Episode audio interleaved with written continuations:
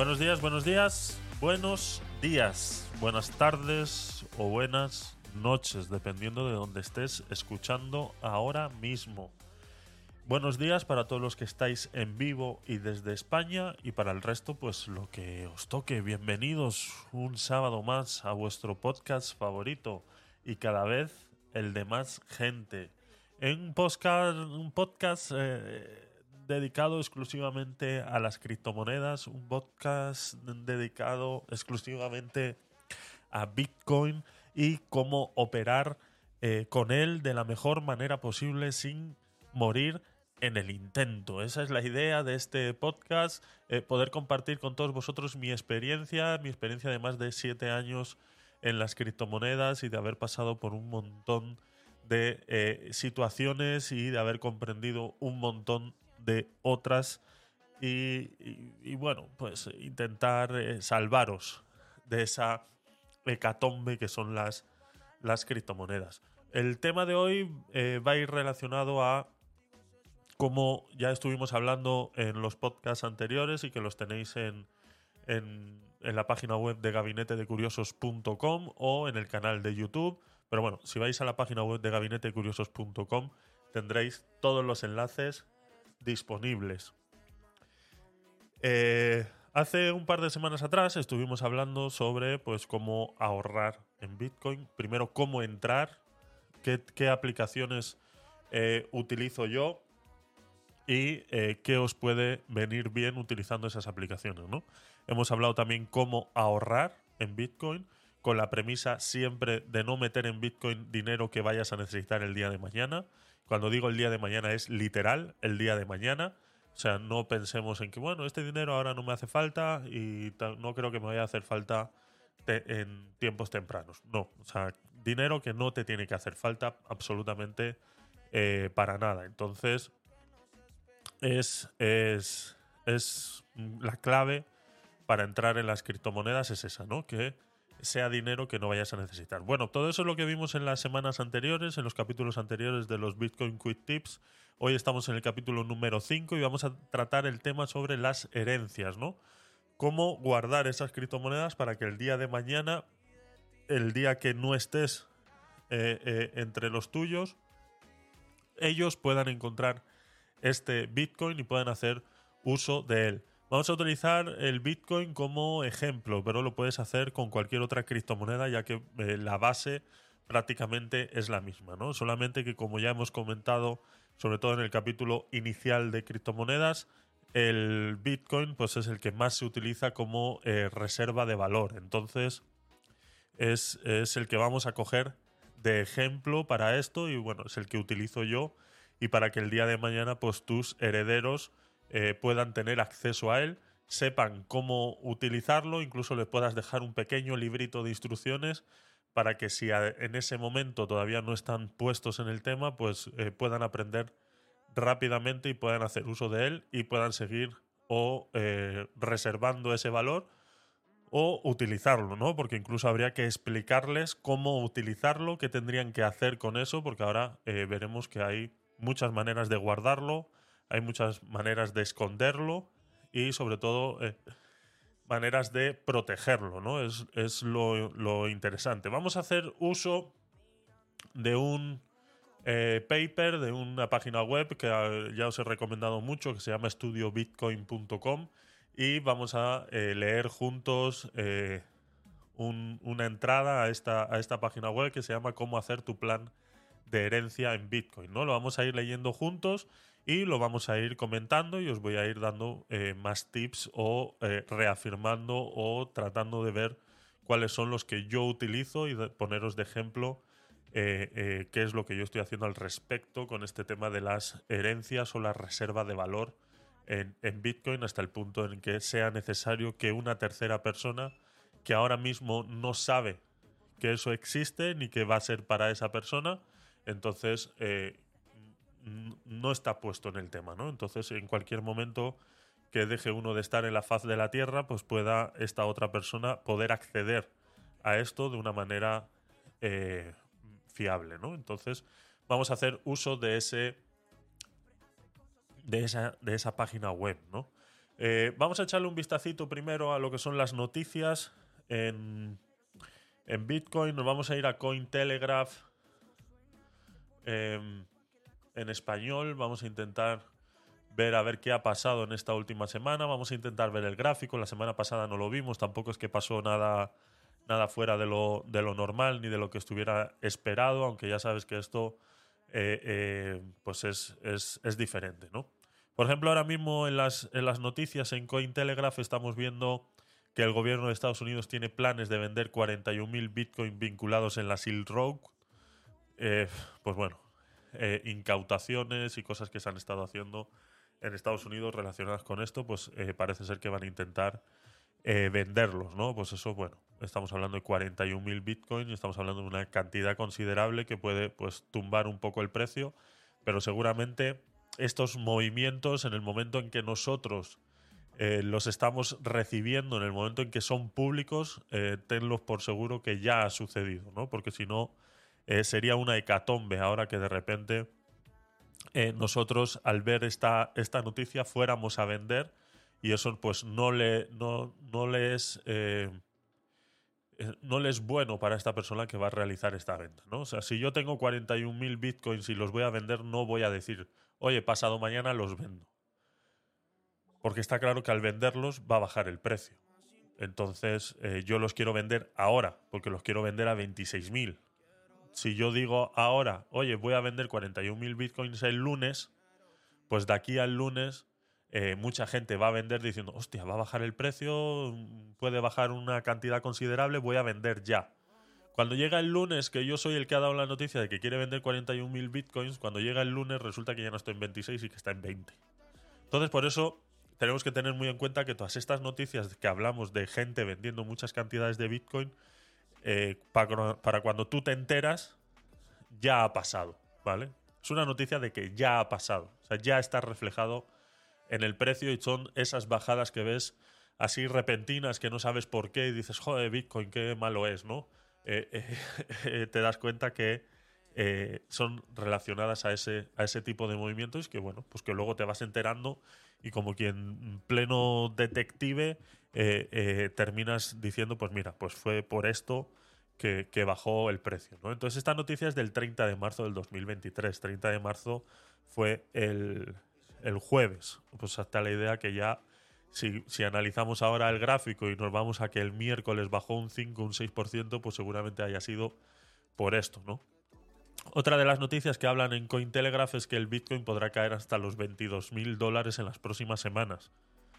Esto es más o menos, pues, más de lo mismo, ¿no? Es intentar, eh, intentar analizar lo inanalizable, ¿no? Es, esto es hacer predicciones no es, no es otra cosa, ¿no? Es intentar comparar gráficos de otros, de otros momentos a la situación actual, ¿no? Intentar comparar pues esta subida y esta bajada que vemos en, esta semana, pues se puede comparar con esta subida y esta bajada de hace 20 meses atrás, ¿no? Y si hace 20 meses atrás esta subida y esta bajada fue así y el tercer paso fue este, pues vamos a intentar creer que ahora estamos más o menos en la misma situación, ¿no? Entonces, en eso se basan los la, gente que hace predicciones se basa en analizar mucho gráfico y sobre todo analizar gráfico antiguo, porque es el que eh, te puede dar alguna, alguna idea de por dónde puede ir el precio, independientemente de cómo esté el mercado y las situaciones puntuales del mercado, pues como hemos visto muchas veces cuando suben los intereses en Estados Unidos, vemos cómo hay un pequeño repunte justamente en ese mismo momento hay un pequeño repunte del Bitcoin y que suele subir un 7, un 8, hasta un 12%.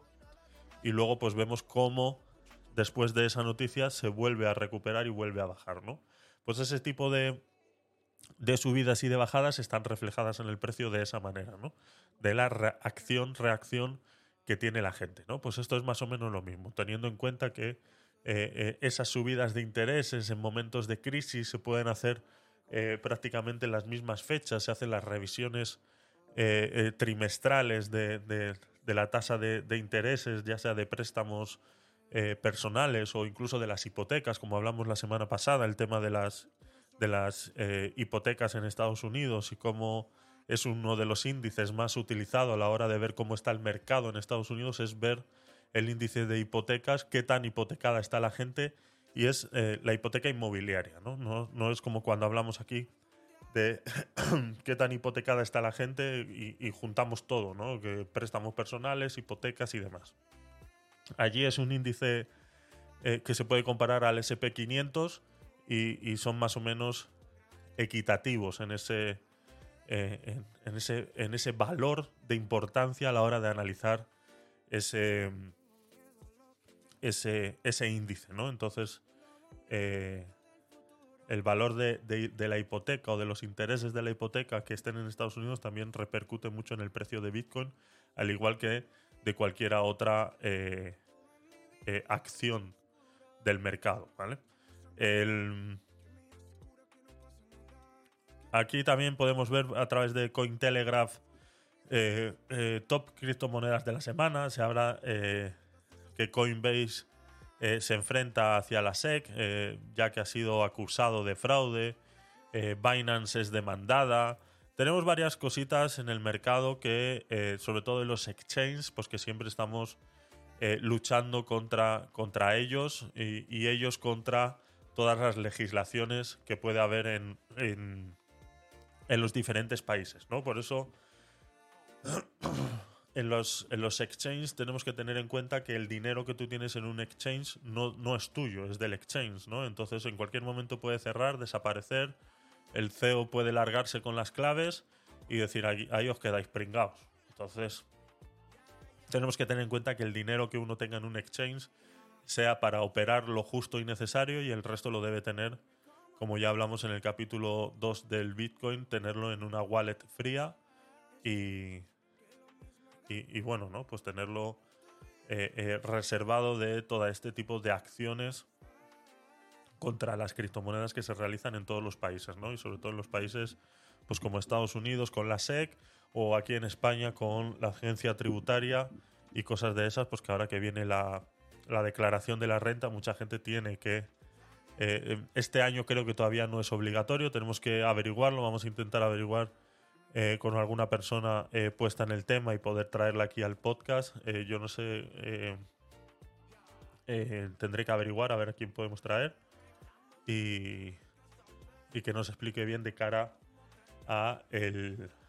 Porque ya el, el, 11, el 11 de abril ya se puede empezar a hacer la declaración de la renta telemáticamente, ¿no? Entonces tendríamos que ver cómo cómo hacerlo de las criptomonedas, ¿no? Cómo, cómo meter las criptomonedas dentro de este plan de, sobre todo el plan de pensiones que vamos a hacer, que es a largo plazo. Ya tanto esas criptomonedas que uno hace trading, a mí me parece que es todavía muy engorroso como para empezar a declararlo. Incluso la propia eh, agencia tributaria no sabe cómo, cómo hacerlo, entonces eh, declarar esa, ese tipo de monedas es engorroso, ¿no? Pero al menos eso que ha incrementado tu patrimonio, como es este Bitcoin de herencias y, demás, pues es, diferente, ¿no? Es diferente cómo, cómo, hacerlo. Entonces lo veremos, lo veremos en su momento y, eh, y, y lo veremos, lo veremos. Intentaremos traer a alguien. A ver, ¿qué más tenemos por aquí en noticias? El un comandante de la Fuerza Especial del MIT propone la minería de Bitcoin como herramienta de ciberseguridad. Vamos a abrirla, a ver. Un ingeniero astronáutico de la Fuerza Espacial de los Estados Unidos en servicio activo propone al Pentágono una nueva herramienta de ciberseguridad, Bitcoin. Un ingeniero astronáutico de las Fuerzas Especiales de Estados, de Estados Unidos en servicio activo propone al Pentágono una herramienta de ciberseguridad capaz de transformar la seguridad nacional del país e incluso la arquitectura del la capa base de Internet, Bitcoin. Es una tesis académica. El comandante Jason Lowery, que también es becario de Defensa Nacional en el Instituto Tecnológico de Massachusetts, o sea, en el MIT, presentó una nueva teoría al Departamento de Defensa de Estados Unidos, según la cual Bitcoin es algo más que un sistema de pago entre pares, sino que es una nueva forma de guerra de la era digital, argumentando que las tecnologías de prueba de trabajo cambiarían la forma en que los seres humanos compiten a nivel mundial. Públicamente, publicada en febrero, la tesis del máster de eh, Lowery titulada Software, o sea, eh, Guerra eh, Suave, ocupa el tercer puesto en la lista de libros de, de tecnología más vendidos en Amazon en el momento de escribir estas líneas. Según su biografía en Amazon, Lowery tiene una década de experiencia como desarrollador de sistemas de armamento y asesor técnico de altos funcionarios estadounidenses, incluyendo políticas relacionadas con Bitcoin para la Casa Blanca. La investigación de Lowery sostiene que el ejército estadounidense podría utilizar Bitcoin para detener ciertos tipos de ataques, como los de denegación de servicio, que sobrecargan los servidores con demasiadas peticiones. En concepto, consiste en crear programas de software que solo respondan a las señales de grandes transacciones registradas en la red de Bitcoin. Esto dificultaría a los atacantes inundar los servidores con señales falsas y causar daños. Bueno, interesante. Interesante. Habría que, sí, tendría... el problema es la prueba de trabajo, ¿no? que tiene un coste. Entonces, esas peticiones al servidor tendrían que ser eh, que van a ser de pago a partir de ahora. Lowery también sugiere que la red de Bitcoin es como las rutas comerciales marítimas, lo que significa que es adecuada para el intercambio económico. En consecuencia, es crucial proteger la libertad de navegación en la red, igual que protegemos las rutas eh, comerciales. Déjame ponerlo para los que estáis en Twitch. Eh, diseñando programas informáticos que solo responden a señales externas si vienes acompañadas de un número suficientemente grande de transacciones Bitcoin registradas en la red. O sea, como si fuera un bloque, ¿no? O sea, que dentro de ese bloque, dentro de ese bloque de la red de Bitcoin, no termino de entenderlo. No sé qué, cómo, cómo implementar una solicitud a un servidor de, un, de datos eh, en la blockchain o crear una blockchain paralela solo para el servidor de datos. Pero cómo... No sé, habría que leerse. Dice, diseñando programas informáticos que solo respondan a señales externas si vienen acompañadas de un número suficiente grande de transacciones Bitcoin registradas en la red. Lowery argumenta que impediría a los adversarios hacerse con su control. es, es que esta es la clave, pero no la entiendo.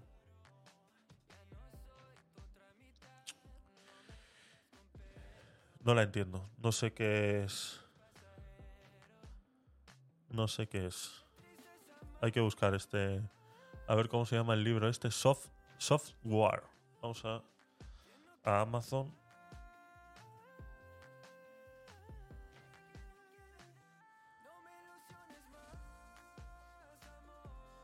A ver, pero quiero.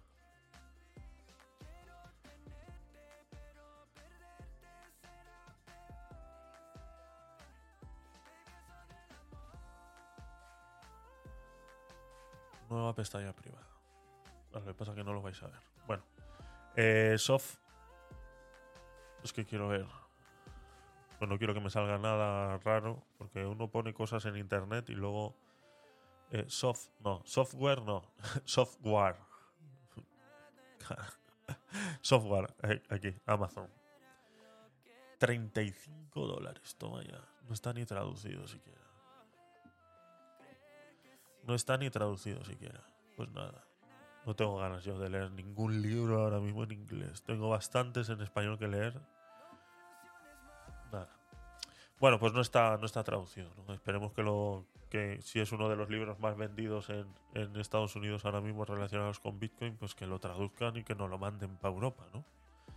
Eh, según el autor, dice más la noticia, Estados Unidos también debería almacenar Bitcoin crear una industria nacional de minería de Bitcoin y ampliar las protecciones legales a esta tecnología. En su opinión, Bitcoin es un arma de autodefensa y el país debería protegerla como hace con otros derechos. Yo estoy completamente de acuerdo con esta afirmación. Lo he comentado muchas veces. La gente no entiende que Bitcoin ha venido para quedarse y que los países tienen que empezar a adoptar Bitcoin como reserva de valor. Entiendo, y lo hablamos la semana pasada, con el abandono de Bitcoin en, en, el tema de, eh,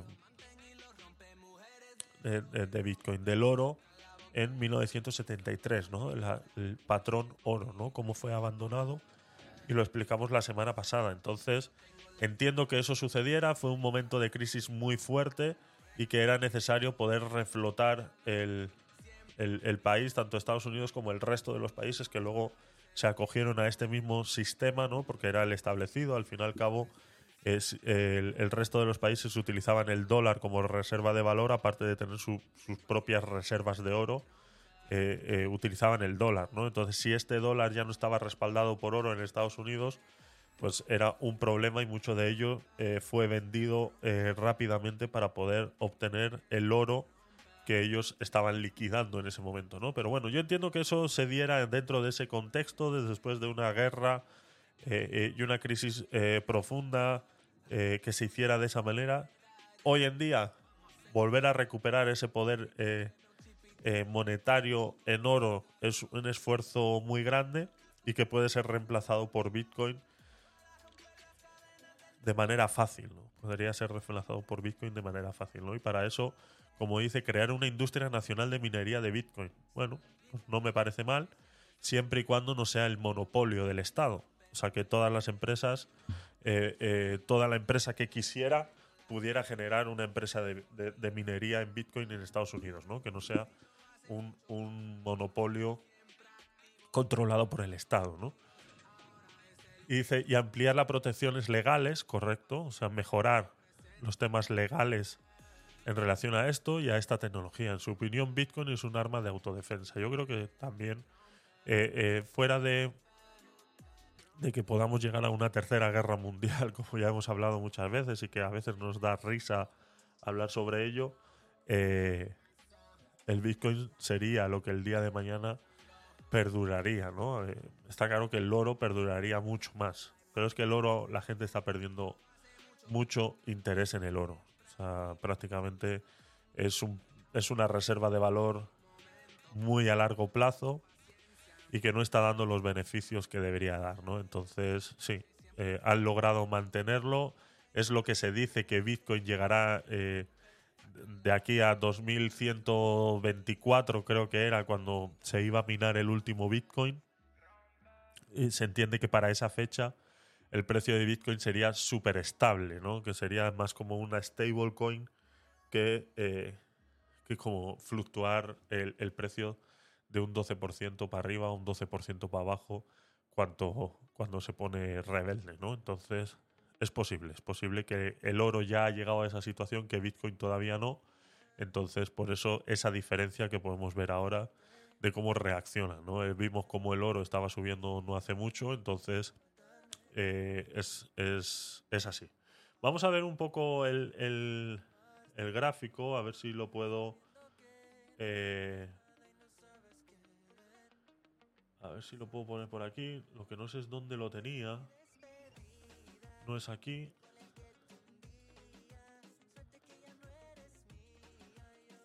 Es que no sé si es aquí.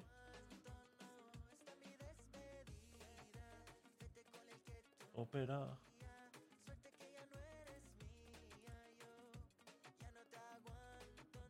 No es aquí tampoco. Eso lo dejamos ahí. Es aquí. Que no recuerdo dónde lo tengo. Ay, Dios mío. No recuerdo dónde lo tengo ahora mismo. Tenía guardado. No. Bueno, vamos a abrirlo aquí, aunque no se va a ver.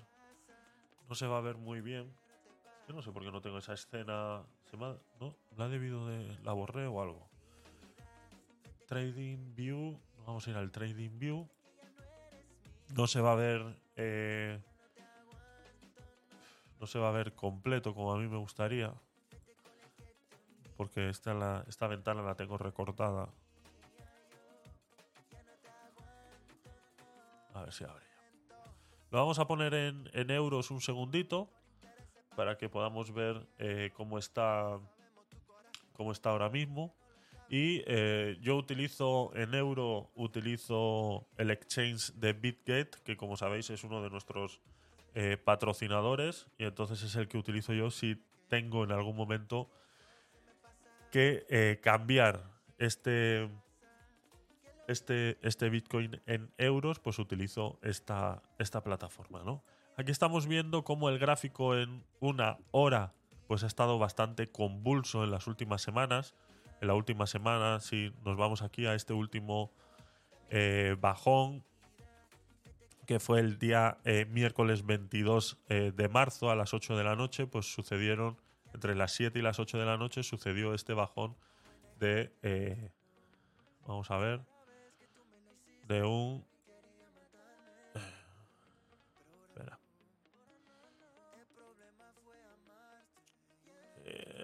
aquí, si cogemos de aquí hasta aquí, pues hablamos de un 7,80%, un 8%, ¿no? En solamente en dos horas hemos visto cómo Bitcoin bajó un 8%, rompiendo todas las medias móviles, no hubo resistencia ninguna, eso fue como cuchillo en mantequilla, eh, que, este precio eh, bajó, ¿no? Entonces estábamos hablando que el de la semana pasada, ¿qué pasó la semana pasada? Pues lo que estaba diciendo antes, ¿no? Que se vendieron 41.000 Bitcoins. Entonces, la noticia es del 30 eh, y esto fue el 23. Pues echar cuentas más o menos, ¿no? Eh, por eso digo, ¿no? Que el precio ya está reflejado. Cuando tú ves la noticia, ya ese precio, eh, quieras o no, está ya reflejado. ese, ese movimiento está ya reflejado en el, en el precio, ¿no? Entonces vemos esta caída de Bitcoin de un 8% cuando acabamos de ver una noticia de que el viernes, o sea, esto fue el miércoles, pues el viernes eh, Estados Unidos iba a vender 41.000 eh, bitcoins, ¿no? Entonces, pues sí, es una confirmación de que seguramente haya sido eso.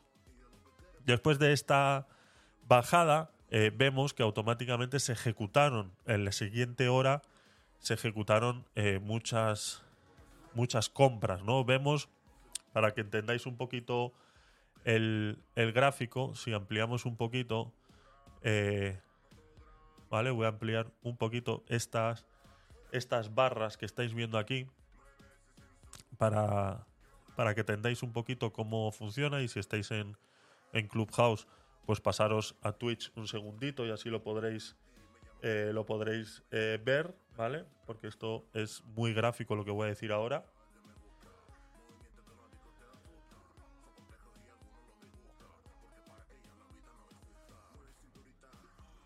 podemos ver que la reacción en eh, que la reacción en ese momento podríamos decir que fue una reacción humana en este momento de aquí porque estamos viendo que en este momento de aquí que veis aquí la barra eh, gorda la parte gorda de la barra es donde empezó el precio y dónde terminó el precio. ¿no? Pues aquí vemos que el precio empezó aquí arriba, porque como es una barra roja, es descendente.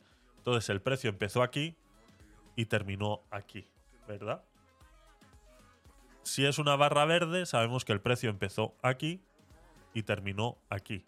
Y luego, esta colita que le queda aquí a la barra es hasta dónde ha llegado el precio y dónde ha terminado. Entonces, eh, vemos aquí abajo en la barra roja que esa colita que tiene aquí son muy pequeñas. Si esta colita, eh, ramita, es que no sé ni cómo llamarla para que no nos reamos y nos estemos aquí echando todos unas risas. Eh, no sé cómo llamarla. Entonces, el extremo de esta vela, el extremo de esta vela es muy cortita. Eso quiere decir que aquí prácticamente no había órdenes de compra. O sea, aquí prácticamente no había órdenes de compra. ¿De acuerdo? No es como esta de aquí arriba que de repente podemos pensar que sí había unas órdenes de compra ya establecidas, ¿no? Para que el precio llegara hasta aquí automáticamente compraran, ¿no? Y fue este retroceso que hay aquí.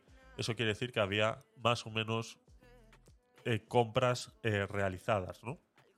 No realizadas, sino puestas en el libro de órdenes. Al ver esto así, nos da a entender que aquí no había compras eh, puestas en el libro de órdenes, ¿no? Vemos cómo prácticamente hasta donde llega el precio, ahí se ha mantenido eh, el cierre de esta vela. Y lo mismo pasa con la apertura de esta vela. Vemos que la apertura de esta vela, la verde, no tiene eh, cola. Y tampoco tiene cola por arriba. Muy, muy, muy, muy pequeñita. Entonces, al ver estas colas tan pequeñitas en estas barras donde ha sucedido un cambio del precio de más del 8%, eh, nos da a entender que esta barra verde es una acción completamente humana. O de eh, robots de compra, ¿vale? Robots que detectan que el precio ha llegado aquí y que tienen órdenes de decir, bueno, si llegas a ese precio, la orden no está puesta, ¿vale? Por eso quiero que entendamos la diferencia entre una orden que puedo poner yo y luego una orden que puede poner un robot de compra, ¿vale? Existen robots automatizados en los cuales yo le pongo ciertos parámetros y le digo, cuando llega a este precio, compra, sin poner la orden, ¿de acuerdo? La orden no está puesta. Yo, en cambio, eh, cuando pongo órdenes, eh, digamos que son eh, humanas, ¿no? Esas órdenes son, son humanas. Entonces, cuando las órdenes son humanas, vemos estas colas más largas, ¿vale? Porque son órdenes que están puestas en ese momento y vemos que cambian la dirección del, del, precio del Bitcoin en ese momento, ¿no? Si no es así y hay muchas compras, son dos opciones. O robots de compra o gente en vivo y en directo comprando porque ha visto o le ha llegado una notificación a su móvil del que el precio ha llegado a eso. Entonces no ponen una orden de compra y entran directamente a su aplicación y compran. ¿Vale? Eso es una manera de eh, analizar dentro del, del, precio cómo se ha ejecutado la compra. ¿no? Y es algo que en las próximas horas de ese día pues lo hemos visto, lo hemos visto bastante, ¿no? Se ha visto bastante eh, ese, tipo, ese tipo de cosas, ¿no? Aquí, esta subida, esta recuperación del 8% que sucedió en estas dos horas después de, eh, del miércoles, nos vamos al jueves 23 a las 3 de la tarde, vemos eh, lo mismo, ¿no? si os dais cuenta, o lo comenté en algún otro podcast que estuvimos analizando el gráfico, dentro del, del mundo cripto aquí en España, tenemos que tener en cuenta mucho la hora 3 de la tarde. Ya que a las 3 de la tarde es cuando abren los mercados en Estados Unidos. Entonces eh, puede suceder cosas como esta, ¿no? 3 de la tarde subió de un un 5% y medio. Después que ya llevaba eh, varias horas subiendo y bajando en este, en este rango. ¿no? Vemos aquí este, este pequeño rango. Ahora mismo el precio se encuentra en una situación estable, se encuentra después de estas subidas, bajadas y demás. Vemos aquí cómo se hizo el cuello del pájaro con la cabeza y el pico muy rápidos. Vemos aquí cómo se ha invertido y está volviendo a empezar, pero ahora va a lateralizar porque como estamos en fin de semana y ya sabéis lo que, lo que hemos dicho, aquí el único miedo que me da a mí ahora mismo y es por lo que de repente eh, los expertos analizando criptomonedas eh, estén hablando de que pueda bajar a los 22 mil dólares, ahora mismo está en 28 mil, es que se está pasando la media de 200 eh, por, por el forro. O sea, le está dando igual la media de 200. O sea, no llevan, el precio ahora mismo no lleva ninguna correlación con eh, gráficos anteriores a 200 velas. Entonces ahora estamos hablando en horas, en las últimas 200 horas, el precio se está pasando la media por el forro. O sea, prácticamente le está dando igual. Entonces no hay un sentimiento del mercado definido, está todo muy... Eh, veremos a ver qué pasa, ¿no? Si ponemos el gráfico en días, vamos a ver que, aparte de que no sé por qué está tan, tan pequeño este gráfico, eh, vamos a ir al dólar. Aquí en, Binance tiene más datos. Si nos vamos en días, vamos a ver que esto es una subida eh, meramente eh, estable, ¿no? Podemos ver eh, si nos vamos aquí después de una lateralización de más de, yo qué sé, esto cuánto hay aquí. Estamos hablando de 66 barras. O sea, estos son dos meses ahora mismo. O sea, esta lateralización de dos meses da el inicio, o, podemos decir que se ha limpiado el precio a tal manera que da el inicio a este movimiento. Este movimiento en los libros de trading y de criptomonedas y de cualquier análisis técnico eh, nos da el inicio a un hombro, cabeza, luego vendría el hombro, ¿vale? Un hombro, cabeza, hombro. Y normalmente después de un hombro, cabeza, hombro encontramos una gran eh, subida hacia arriba. ¿no? Entonces si vemos que este hombro se, ha tirado eh, desde aquí, perdón, este no es el que quería usar. Quiero medir cuántos días hay en este hombro metidos. Este hombro hay otras 64 barras, o sea, dos meses de hombro. Si nos vamos a dos meses, a dos meses de cabeza, otras 60 barras, 60 barras, hasta aquí. O sea, prácticamente en este recuadro vamos a hacer una cabeza para empezar eh, a bajar, ¿no? Si lo dibujáramos sería algo así. Nos venimos por aquí, nos venimos por aquí, nos venimos por aquí y más o menos haciendo eso haríamos esto respetando el gráfico 100% de hombro, cabeza, hombro, ¿no? Y esto sería hombro, cabeza. El hombro siempre suele ser un poco más pequeño, ¿de acuerdo? Que la cabeza. Un poco más pequeño que la cabeza, ¿no? Por eso vemos aquí que este subió hasta la media de 200. O sea, perdón, hasta la barra esta que tengo yo aquí marcada con 24. Entonces aquí me he ido muy arriba. Lo podríamos hacer más pequeñito, teniendo en cuenta ese trayecto. Esto sería así. Vale, y aquí es dos opciones. Normalmente en el hombro, cabeza, hombro hay dos opciones. Una, que después de ya marcar el hombro a mitad de camino, se haga esto y ya rompa esto aquí, que es donde está haciendo ahora la cabeza, la rompa hacia arriba o siga bajando por aquí, vuelva a tocar y vuelva a subir, ¿no? Es, este sería el rango de precio ideal para comprar después que salimos del hombro cabeza a hombro, ¿no? Aquí sería también opción de compra eh, y por supuesto aquí era una opción de compra más que cantada, ¿no? Entonces, dentro de los días sí está respetando la media de 200, como vemos aquí, repasó o sea, reposó en la media de 200 y de ahí empezó a hacer la cabeza. La cabeza llegó a esta línea de los 28.728,60, que la tengo yo aquí marcada desde hace, no sé ni la cantidad de, tiempo que la tengo, por alguna circunstancia eh, que pudo pasar en el gráfico anteriormente, ya sea hace dos días o hace tres años, esa, esa línea está puesta ahí y vemos pues cómo eh, la está tocando, ¿no? Entonces vamos a ver en los siguientes días, hasta el 15 de, de abril, veremos que el precio va a andar por aquí. Va a andar en este, en este rango de aquí.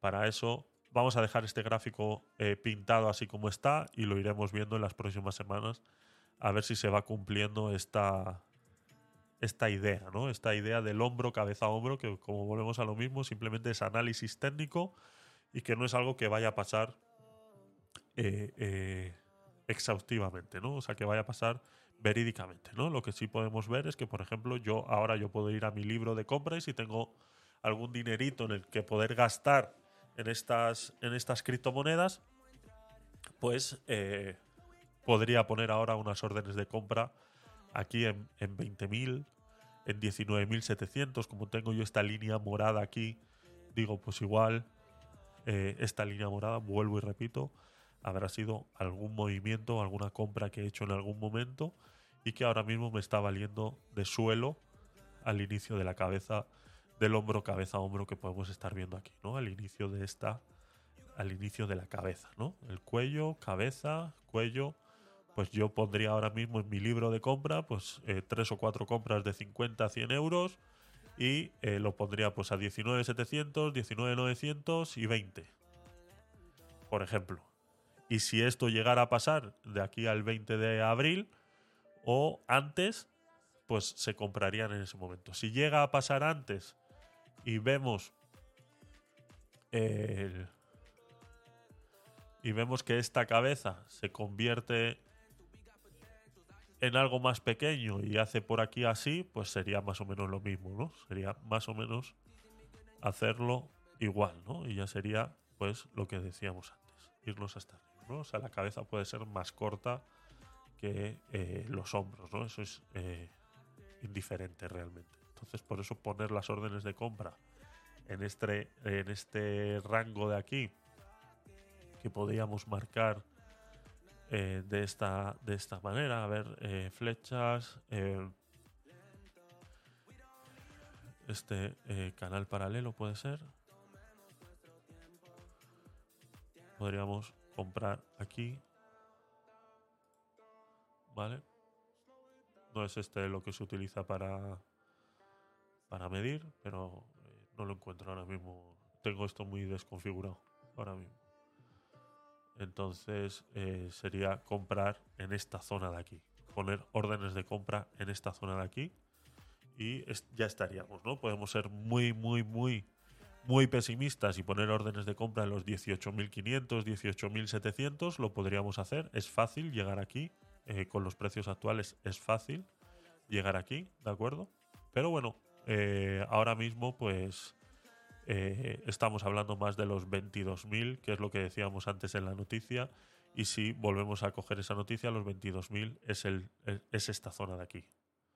¿Vale? Es esta zona de aquí, un poquito más arriba de lo que tenemos nosotros ahora, puesto en lo verde, ¿no? Entonces, eh, lo podemos, podemos incluso marcar esa, hacer otro canal de estos paralelos entre el los 22, pero quiero ponerlos de otro color, naranja.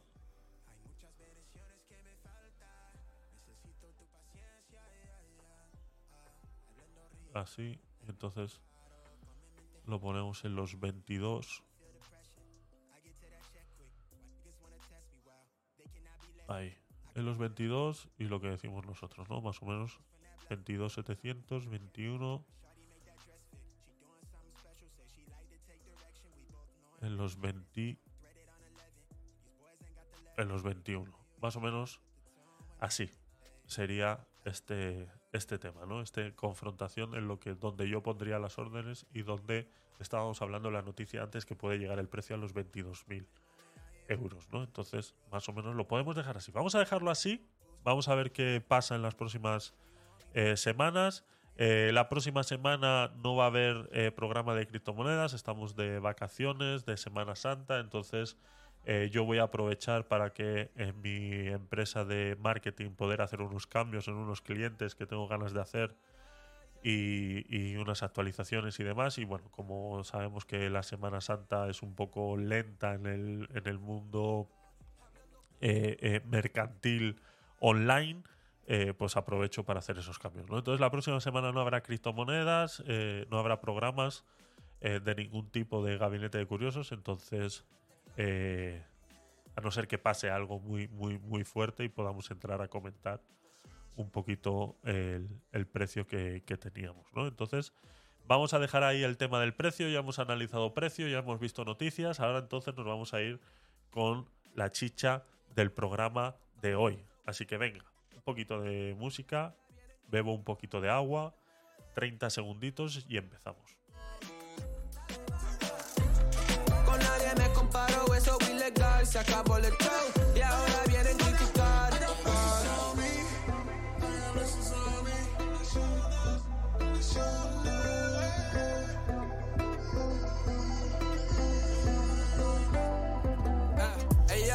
Hablando muy carito, yeah, I'm talking heavy spice. Un poquito de feeling really nice.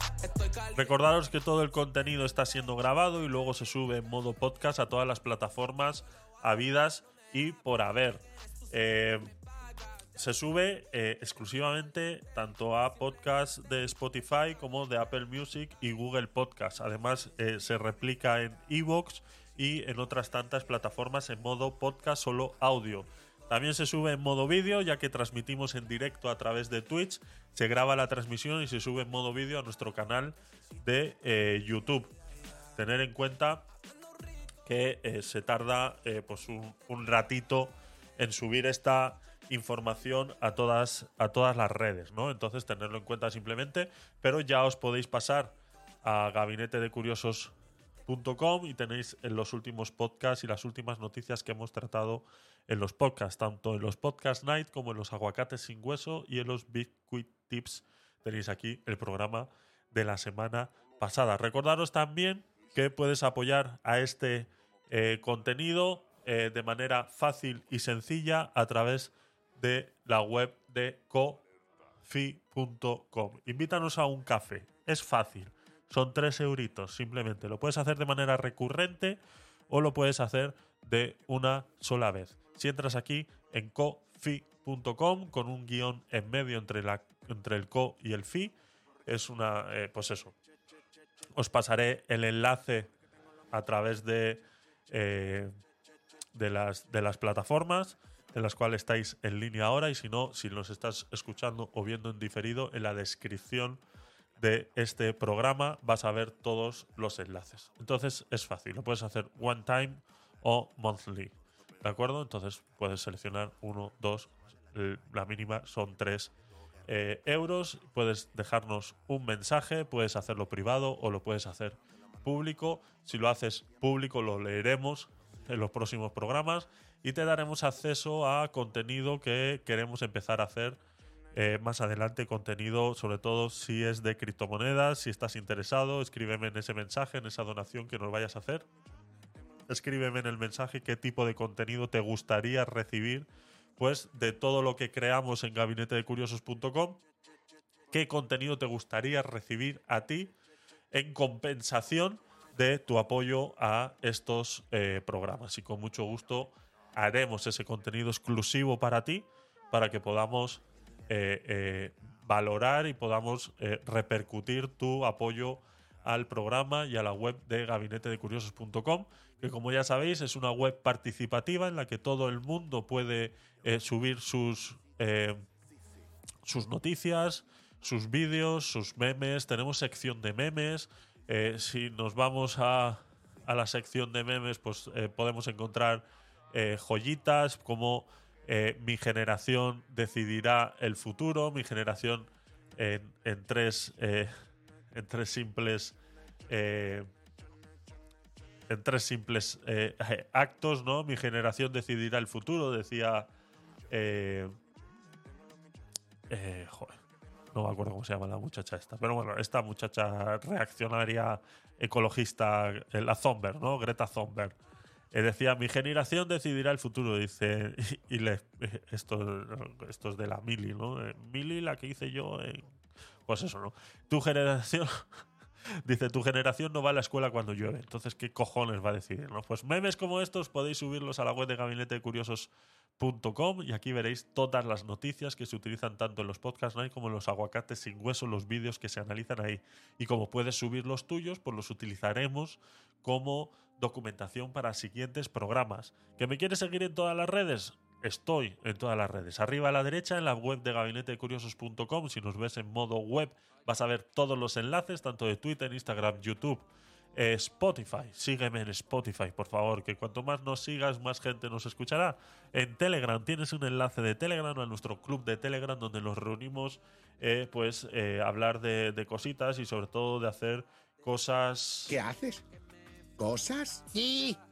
¿Cosas nazis? Sí, Peter, cosas nazis. Eso es todo lo que hacemos en el club de Telegram y hablamos pues de todo un poquito dentro de el respeto y sobre todo aprender de la opinión que pueda tener cualquier persona, ¿no? Tenemos eh, Twitch y TikTok donde voy subiendo pues cositas cuando el tiempo me da, cuando la vida me da, eh, lo voy haciendo, ¿no? Bueno, en esta web simplemente te puedes registrar y subir todo el contenido que tú quieras. Pasa por un proceso de moderación simplemente para saber eh, si es apto para esta página web y que no cualquiera pueda subir eh, lo que le dé la gana, pero eh, está abierta a que podáis aportar vuestro contenido a la página web de gabinetedecuriosos.com. Baby, ya no te amo, tú nunca me llamo, cosa bien raro, cuando el tiempo... Uno de nuestros patrocinadores del programa de criptomonedas es Relay. Ya explicamos cómo funciona la aplicación. Es la aplicación que utilizo yo para comprar criptomonedas y que tenéis un capítulo exclusivo del Bitcoin Quick Tips eh, explicando cómo funciona. Lo conectamos, eh, hicimos, creamos la cuenta y llegamos hasta el punto de hacer la primera transferencia. Entonces ahí lo tenéis fácil, es sencillo. Si queréis, tenéis alguna duda, hacérmelo saber y lo resolveré o lo resolveré personalmente en privado o si veo que puede ser algo que es recurrente o algún problema recurrente que pueden tener, pues haré algún vídeo aparte explicando esa parte que no debe ser que no se ha entendido bien o yo no me he sabido explicar en el programa exclusivo de eh, cómo usar Relay y cómo lo uso yo. Entonces, eh, esa es la web que, de Relay, es uno de nuestros eh, patrocinadores y es la que os recomiendo bajo seguridad utilicéis para comprar Bitcoin. Y si utilizáis eh, mi código de referido Tecnopolit, os ahorraréis un 0,5% en las comisiones de Relay. Estamos hablando que la comisión inicial es un 2,5% y termina después de hacer ciertas gestiones y una de ellas es meter el código de referido, se te puede quedar la comisión en un 1% solamente. Entonces es la comisión más baja del mercado de cualquier otra plataforma, fuera de un exchange que eh, sí, te dejan meter el dinero muy rápido, te dejan comprar monedas muy rápido, pero luego cuando lo quieres sacar te cobran eh, eh, comisiones de hasta un 6 y un 7%. Entonces eso hay que tenerlo en cuenta. Si es unas criptomonedas que vayas a guardar a largo plazo, te recomiendo que lo hagas a través de Relay, es la que utilizo yo, fuera de que sean patrocinadores de este programa, es la que utilizo yo. Entonces, eh, utilizar Relay toma el control de tu futuro. No me gusta Relay, que eso esté así como toma el control de su futuro. Está, está mal traducido, ¿eh? Este castellano hay que, hay que mejorarlo. Ya lo del de su futuro es como si estuvieras hablando a una persona mayor. Y no, eso hay que cambiarlo, relay. Eh, toma nota, ¿eh? Venga.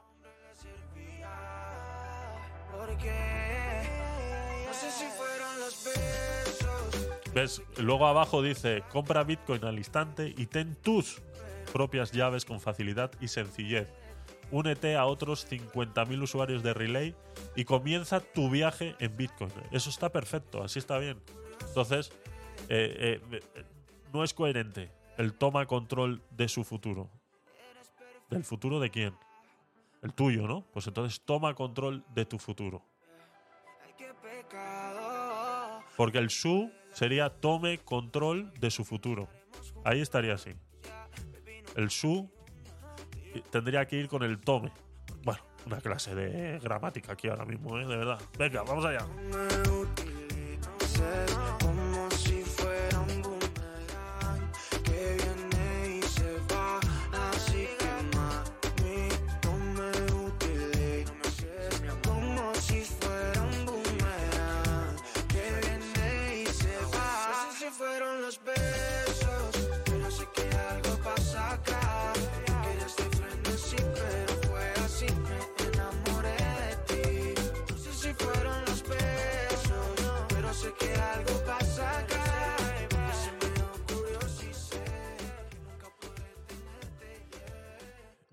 Vamos con la chicha del programa de hoy, cómo hacer tu plan de herencia en Bitcoin. Una pequeña introducción de esta lectura nos dice así, pon- poneros cómodos, poneros cómodos. Vamos a intentar hacerlo eh, gráfico también para los que estáis en Twitch, pero eh, esto va a ser más eh, tipo radio, ¿vale? Vamos a leer. Voy a leer todo este tema y lo vamos a ir discutiendo juntitos, ¿de acuerdo? Como una pequeña introducción, dice una de las cosas que me pareció más fascinante sobre Bitcoin cuando caía en la madriguera fue el tema del plan de herencias. ¿Esto da para un plan de herencias? Creo que fue el hecho de pensar que esto iba para largo, que podría incluso trascender a mi propia vida y que podría significar un regalo inmenso a mi familia en el futuro. ¿Por qué? ¿Te has, ¿Te has planteado qué pasaría con tus bitcoins si mueres hoy? No es algo que nos preguntemos normalmente, pero la muerte es un destino final al que todos estamos irrevocablemente dirigidos y desafortunadamente no sabemos con certeza cuándo llegará. Bueno, yo no lo quiero saber. Además, como ya sabemos, Bitcoin no tiene ni CEO, ni oficinas, ni teléfono de atención al holder al que tu familia pueda llamar para pedir que las transfieras lo que tenías, ¿no? Pues como en una herencia eh, normal, ¿no? No hay un, eh, una, agencia en la que, pues eso, ¿no? Puedas decir, oye, es que mi marido ha fallecido, eh, quiero tener acceso a todas sus cuentas bancarias. Pues eso aquí en Bitcoin no se puede hacer, no existe. Si mueres hoy o mañana y no tienes nada preparado, nadie podrá disfrutar de esos ricos satoshis que apilabas con humildad y tesón. Para solucionar ese problema surge lo que se llama el plan de herencia. Es algo que suscita bastantes dudas. Eh, ¿Cómo lo hago? ¿De qué manera se lo hago llegar a mis herederos? ¿Qué pongo ahí? ¿Por dónde empiezo? Afortunadamente alguien ya pasó por esas dudas y decidió crear un magnífico libro que aquí te recomiendo, que se llama Plan de herencia de criptoactivos por Pamela Morgan. Todos los que van a leer este artículo lo he sacado de allí, del pod de Lunaticoin con Arcad y Chris Carrascosa, y también de mi propia reflexión y comida de tarro particular al respecto. Disclaimer 1.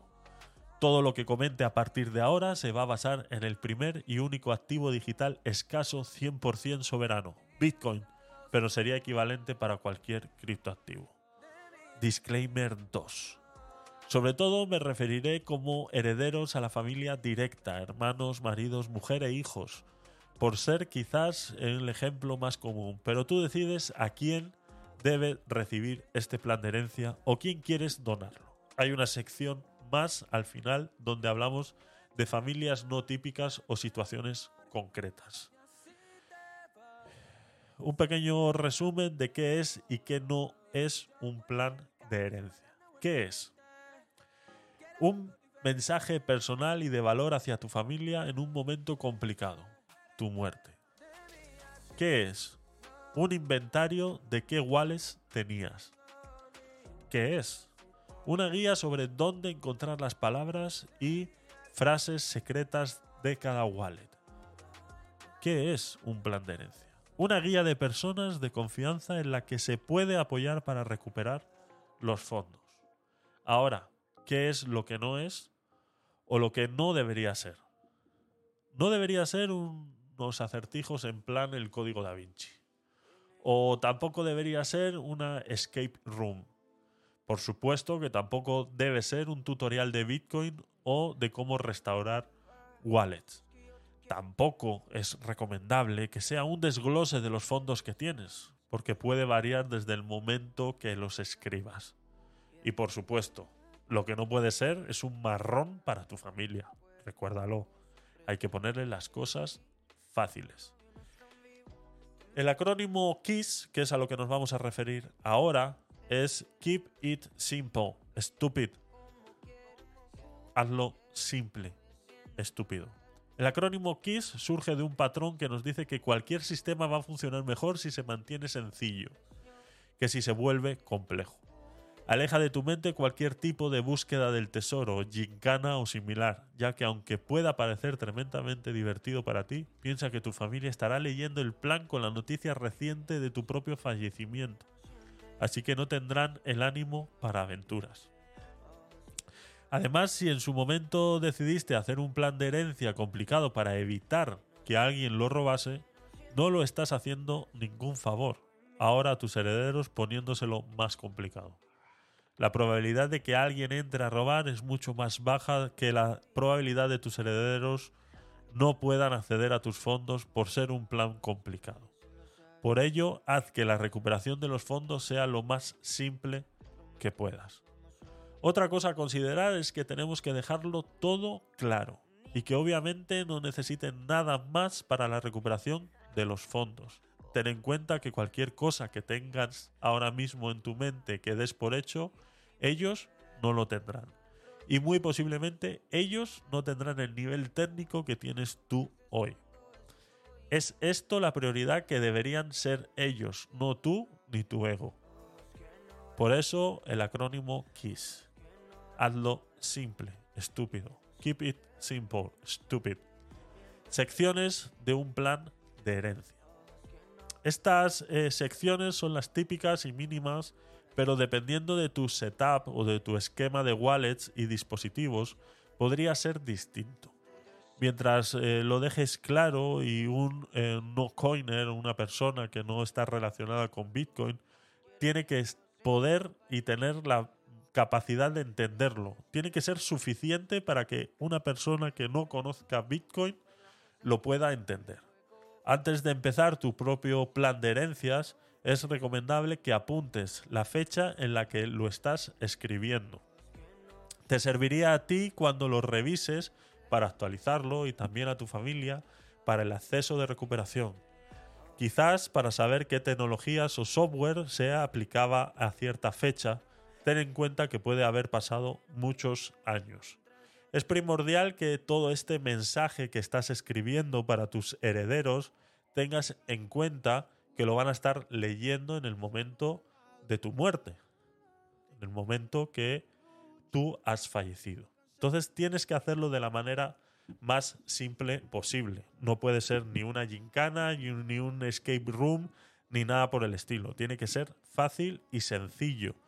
Pero ni tan fácil ni sencillo para que si alguien llega y logra acceder a ello, eh, lo tenga complicado. ¿no? Por eso es la parte más eh, eh, difícil de mantener este plan de herencia o este incluso el plan de pensiones que podríamos pensar, ¿no? Más o menos lo podemos hacer igual, solamente que al plan de pensiones vas a acceder tú solo y al plan de herencias van a acceder tus eh, herederos, ¿no? Una parte del plan de herencias es el mensaje personal que le vas a dejar a tus herederos, ¿no? Es recomendable que empieces tu plan de herencia con un mensaje personal dirigido a tus herederos. Con mucha probabilidad será tu familia o allegados y estarán eh, lamentando tu pérdida mientras leen esa carta. Hazle saber cuán importante eh, eran para ti, ya que en parte todo este, todo este tema del plan de herencias lo has hecho por y para ellos. Recuerda que es lo realmente importante en la vida. Otra parte eh, importante de este plan de herencias inicial que estamos hablando y que ahora vamos a desarrollar un poquito más de cómo eh, llegar a hacerlo, existe el aviso sobre los fondos. ¿no? Es conveniente que recuerdes a tus herederos las cualidades soberanas que tiene Bitcoin. Dentro de esta carta y después de haber hecho una pequeña introducción y de haber puesto a tus herederos en aviso que de lo que van a recibir es información de cómo poder acceder a estos fondos que tú has ido guardando durante tu vida y que ahora los pones a su disposición gracias al amor que le tienes hacia ellos, expliques también cuáles son las cualidades soberanas que tiene Bitcoin, ¿no? Lo que ellos van a ser partes ahora de preservar ese valor de ese dinero que tú has ido recaudando durante mucho tiempo y que seguramente en el momento en el que ellos lo vayan a recibir tenga un valor mucho más amplio a lo que tú llegaste a invertir en ese momento, ¿no? Entonces explicar las cualidades soberanas que tiene Bitcoin es importante. ¿no? Normalmente el general de la gente no está acostumbrada al nivel de soberanía. ¿no? Han escuchado hablar de Bitcoin en los medios de comunicación y la gran mayoría de la gente entenderá Bitcoin como una herramienta de blanqueo de capitales, de comprar armas y traficar con drogas. ¿no? Es lo que los medios de comunicación se dedican a hacer. ¿no? Entonces les sonará todo esto de la soberanía pues un poco a chino, ¿no? Sobre todo la libertad financiera, que ya hemos hablado en muchos, en muchos programas que ofrece Bitcoin, ¿no? Y el hecho de que no haya nadie en el planeta que pueda recuperar las wallets sin acceder o generar las claves privadas es algo difícil de entender. eh, tienes que ser claro. En este punto tienes que intentar que tus herederos, que sabes que no tienen conocimiento, yo lo que hago eh, eh, en mi plan de, de- herencia o en mi plan de... eh, bueno, sí, en el, en el plan de, herencia, lo que yo intento es que el entorno que me rodea o las personas que yo creo que van a ser las que van a recibir este dinero el día de mañana yo fallezca, intento mantenerlos informados constantemente de cómo funciona este mundo, ¿no? Yo creo que es algo que se debería hacer incluso en vida antes de, esperar a eh, eh, eh, que llegue ese momento y que a través de una carta lo puedes hacer, ¿no? Independientemente, hay que escribirlo. ¿Vale? Hay que escribir estos puntos claves de la libertad financiera y sobre todo de cómo recuperar eh, una wallet. Otro de los puntos interesantes a escribir en esta carta del plan de herencias, que luego pues podremos hablar de ir a un notario, validarlo y, y, pues eh, veremos cómo guardarlo físicamente, porque esto hay que guardarlo físicamente de una manera en la que no sea accesible para ladrones y, y- todo lo demás, pues veremos cómo, cómo hacerlo y cómo incluir a terceras personas eh, a través de un notario o alguna cosa y que tengan el entendimiento de poder explicar esto en el momento, ¿no?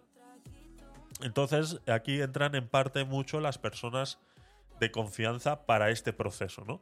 Con mucha probabilidad tus herederos no tendrán el nivel técnico que tienes tú, ¿de acuerdo? Eso es aparte de, como digo, yo me encargo de que mis herederos, entre comillas, porque la idea es que tampoco ellos lo sepan, ¿no? Que van a ser herederos de todo ese dinero.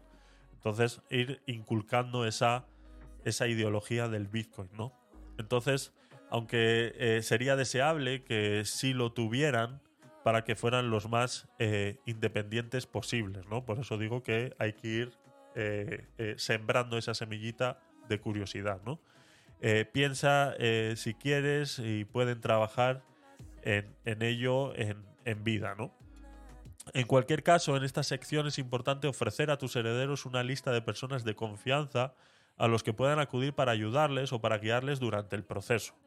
Pues eh, como estamos todos preparados para esta, para esta situación, todos los que nos reunimos en estas salas de Clubhouse, tanto en Twitch y demás, hablando de estas criptomonedas, pues que sea eh, eh, alguien de confianza de estos grupillos en los cuales poder decirles, pues oye, en el momento que tú recibas esta documentación, pues pregúntale a Javier eh, qué hacer con esto, con esta información y que os ayude, ¿no? Tiene que ser alguien 100% de confianza, alguien que le ayuden en ese proceso y que no le roben las claves en ese momento, ¿no? Entonces, confianza es primordial, ¿no? Por todos los datos de contacto eh, que sepas, ¿no? Nombres, seudónimos, teléfonos, emails, redes sociales, ya que en el transcurso, hasta que se abra la carta, pueden haber prescindido de algún medio de contacto, ¿no? Eh, ordénalos en orden de prioridad según la confianza y la experiencia que tengas con esa persona y detalla cuál es tu relación con ellos, ya sea una amistad, una familiar, conocidos, vecinos, amigos virtuales, etcétera. Y si puedes, especifica el nivel de conocimiento o experiencia que tienen con Bitcoin al momento de escribir el plan de herencia, ¿no? No te guardes nada.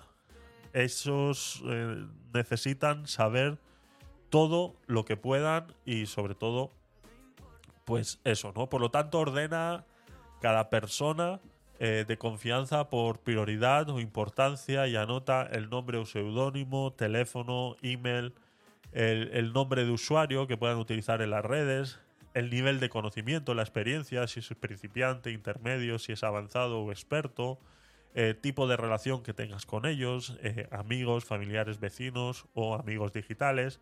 Y sobre todo en las observaciones pon, eh, fulanito, con este puedes contar, pero ten cuidado porque es un piraña. ¿Sabes, no? Entonces, esa perspicacia, ¿no? Incluso eh, eh, temas legales, ¿no? Como notarios o salvaguardas en bancos o cajas de seguridad, etcétera, ¿no? Podemos incluso utilizar eso como parte de la lista, ¿no? Otra cosa importante del plan de herencia serían las personas o referencias para consultas técnicas.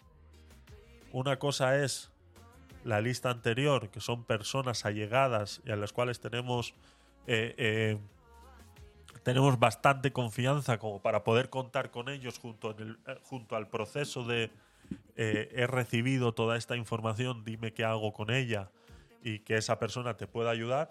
Y luego están las personas de referencias para consultas técnicas, ¿no? Pues ya sean eh, personas de las redes con referencias a páginas web o recursos, ¿no?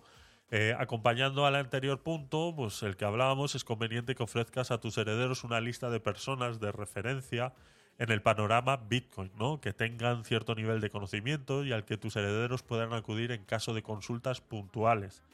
También es recomendable referenciar páginas web o recursos que sepan que serán útiles para que aprendan o consulten información. Eh, puede que quieras verificar lo que dicen las personas de confianza del punto 3, eh, consultar algo específico o simplemente aprender ellos mismos el camino para ser soberano en los fondos que les has dejado. Si referencias personas o personalidades referentes del mundillo, recuerda dar los datos que, que puedas, ¿no? como nombres, seudónimos y como hemos comentado hace un momento.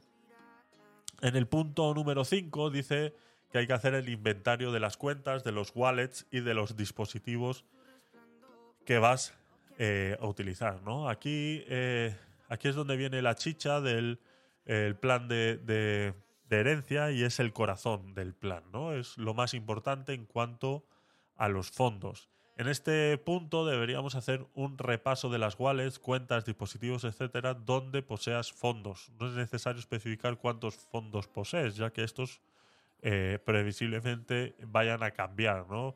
en el tiempo hasta que los herederos puedan acceder a ellos.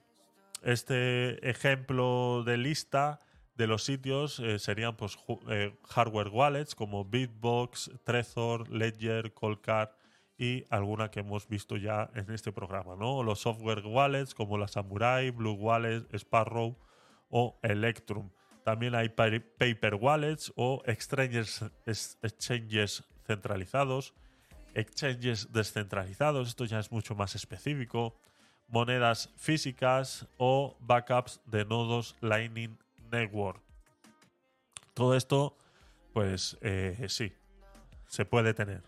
Eh, en un plan de pensiones se complica que toda esta información esté disponible, ¿no? Entonces, preparar un plan de pensiones con monedas físicas o backups de nodos Lightning Network, pues yo creo que es demasiado complicarse la vida. Pero sí, es dinero que puedes tener ahí que como no sabes el momento de tu fallecimiento y nadie lo sabe, pues partiendo de esa de esa premisa eh, nos encontramos con ese con ese problema, ¿no? Que todo este tipo de monedas, eh, yo lo que hago en este caso es ir pasando eh, eh, lo que realmente me interesa que mis herederos tengan acceso, ir pasando de todos estos medios que están comentando, pues yo tengo un, un nodo de, de Bitcoin que tiene Lightning Network y tengo ciertas eh, monedas ahí metidas para, para eh, generar eh, dinero haciendo transacciones y demás, pues sí, ese dinero, quieras o no, eh, cuando veo que va, va creciendo, lo voy pasando a otro sitio, ¿no? Que es al, al plan de herencias, ¿no? Entonces el día de mañana, si yo fallezco, al menos esos dinerito, que es poquito, que es, es- muy sencillo hacer eso, eh, pues no sé si tendré 200 euros o alguna cosa ahí, pues eh, eh, soy consciente de que ese dinero se puede perder el día de mañana eh, simplemente por eso, ¿no? Pero bueno, eso hay que tenerlo, hay que tenerlo en cuenta, ¿de acuerdo? En el caso de las wallets, tanto hardware como software, muy posiblemente habrás hecho algún backup en papel o en metal. En el plan podrás especificar dónde deberás buscar tus herederos las palabras y las frases, en el caso de que las tengas.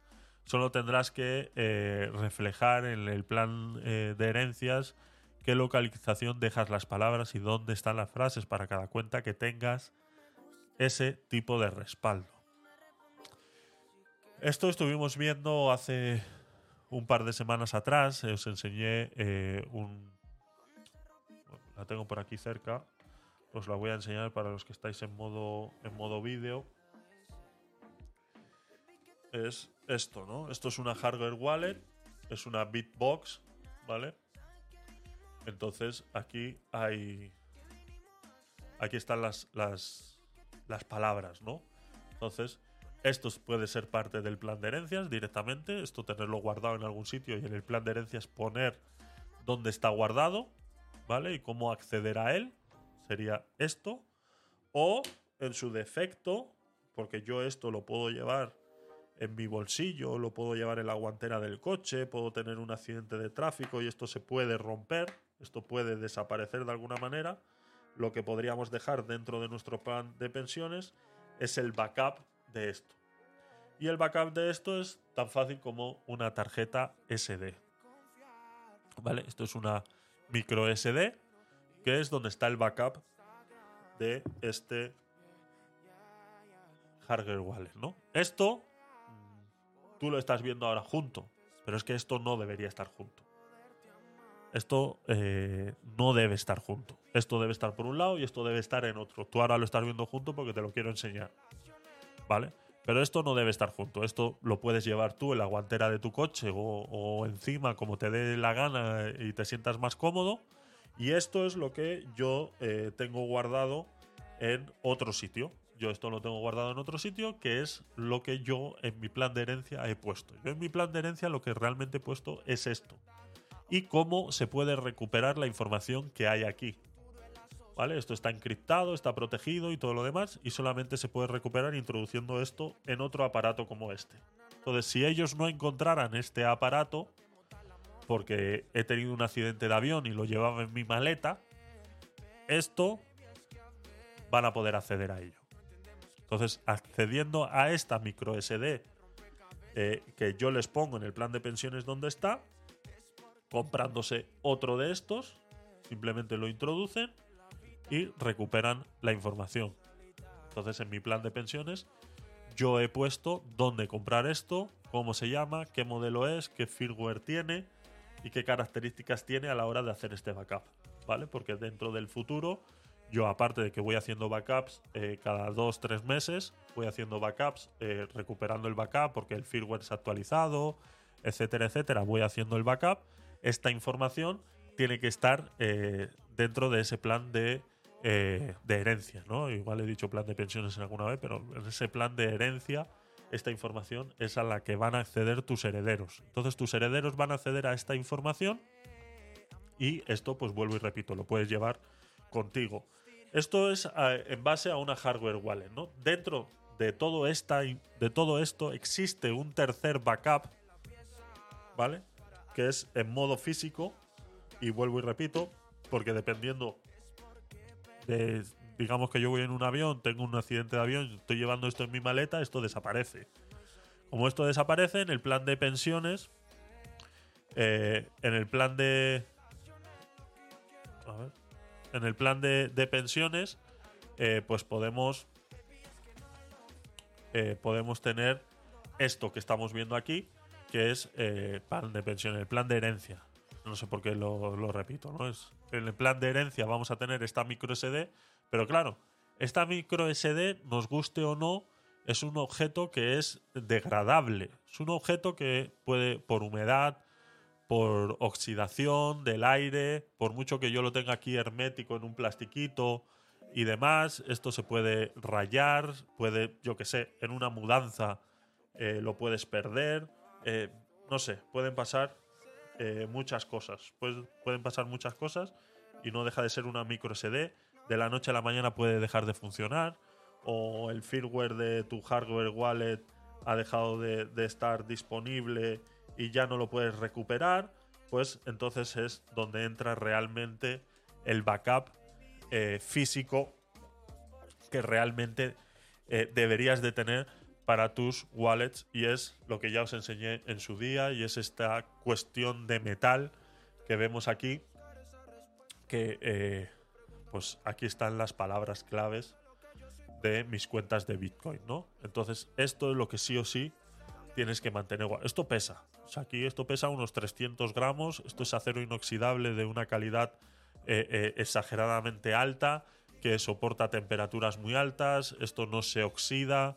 Esto eh, es muy difícil que se degrade con el tiempo. Entonces, esto lo puedes tener guardado eh, detrás de un ladrillo en el muro de atrás de tu casa o alguna cosa así para que el día de mañana eh, para que el día de mañana no se degrade, ¿no? Entonces, es fácil. Es fácil tenerlo, esto es muy barato, es fácil de guardar. Luego tiene estas pegatinas que veis aquí, que eso es un, void, ¿no? Es un, es un testigo para saber si esto ha sido abierto o alguien ha accedido a ello. eh, eh, lo sabes. Yo adicional le tengo una pegatina adicional aquí y luego está lacrado con cera. Entonces, esto, pues quieras o no, eh, se detecta a leguas si alguien ha accedido a ello, ¿no? Y luego vuelvo y repito, tú ahora todo esto lo estás viendo junto porque te lo quiero enseñar, pero esto no debería estar junto en ningún momento. Esto lo llevas, vuelvo y repito, en el- la guantera de tu coche porque es lo que tal. Eh, la micro SD la tienes en una en un maletín o en, un- en una bolsa ignífuga que, recomiendo eh, comprar eh, en Amazon las encuentras para guardar sobres y, y documentación que son ignífugas y soportan altas temperaturas, pues tendrías esa SD dentro de esa de ese de ese sobre ignífugo guardado, yo que sé, en la caja fuerte de tu casa. Y luego tienes esta wallet eh, eh, metálica que guarda eh, las palabras claves de tu Bitcoin. Pues la deberías de tener, por ejemplo, yo que sé, en una caja de seguridad de un banco o en la casa de campo o en la casa de tu abuela. Detrás del cuadro ese feo que le regalaron hace 50 años atrás con la cara de Jesucristo llorando, pues detrás eh, tener esto puesto. Por ejemplo. Ya está. Y que en tu plan de herencia eh, pongas que detrás del cuadro de la abuela eh, tal está lo que estáis buscando. Y ya está. Sería así, sería así de fácil, ¿no? Esto lo veremos ahora más, más adelante y, y explicaré un poquito más al respecto y veremos un poquito más de información de, de- de todo esto, ¿no? Seguimos con el, con el documento este que estábamos leyendo y, eh, y, vamos con ello. En el punto, punto 6, después de que ya hemos hecho la lista de nuestras hardware wallets y de todo lo que tenemos, donde tenemos fondos y, y demás, porque puede ser que tengas más de una hardware wallet. Yo, por ejemplo, esa que os he enseñado es un modelo, luego existe este otro modelo que es de la marca SafePal y este es el que yo uso eh, eh, de uso diario. Yo aquí es donde tengo las monedas de uso diario, pues para meter en exchange, recuperar de exchange y demás. Es como una tarjeta de crédito muy pequeñita, es más, lo llevo en mi cartera y, y- aquí llevo pues bastantes, bastantes monedas, ¿no? Y, y esta pues tiene también su contrapartida en metálico para que el día de mañana si pasa algo y esto se pierde pues poder acceder a ello, ¿no? Esto tiene una pequeña camarita que se leen códigos QR que ves aquí atrás eh, eh, y, demás, ¿no? Déjame enseñaroslo un poquito más cerca para los que estáis en Twitch, ¿vale? Es, es esto, ¿no? Pues tiene una pantallita, ¿de acuerdo? Que no sé si tendrá pilas porque esta es la que tiene ahora mismo no tiene, no tiene carga. ¿vale? Esto lleva una pequeña batería, lleva una cámara aquí atrás que lee códigos QR a través de una aplicación del móvil y eh, accedes a toda, a toda la información que hay aquí. ¿vale? Esta es la que tengo yo de backup. ¿vale? Esta es donde paso eh, monedas que pertenecen a mi plan de herencia. Van a esta wallet también y a la otra pequeñita que habéis visto. Y luego tengo otra como esta. La tengo en, eh, en mi cartera y es la que uso de menudeo, ¿no? La que uso pues para hacer compras eh, eh, y demás, ¿no? Explicaremos en, próximos capítulos de los podcasts cómo utilizar Bitcoin para el uso diario, ¿no? Cómo acceder a ciertas páginas web y hacer ciertas eh, compras y poder utilizar nuestro Bitcoin que hemos ido generando, ya sea generando intereses y demás, que también explicaremos en algún otro programa eh, cómo poner a trabajar nuestro Bitcoin y que este vaya creciendo poco a poco con intereses eh, y demás. Entonces, todo eso lo, eh, lo veremos. En el punto 6, como información adicional, es importante que estas wallets o estas hardware wallets a las cuales van a tener acceso, si, si no tienen acceso o no, o no se te ha ocurrido, cosa que si estás viendo esto, tienes que ir ya a comprarte una hardware wallet metálica, si no tuvieras eso, tendrías que poner también en este plan de, herencias eh, las contraseñas. ¿Vale? Ahí es donde está eh, eh, la parte más vulnerable de todo esto del plan de herencia y que por eso tienes que tener muy en cuenta y muy claro dónde lo vas a guardar y que no tenga acceso cualquier persona.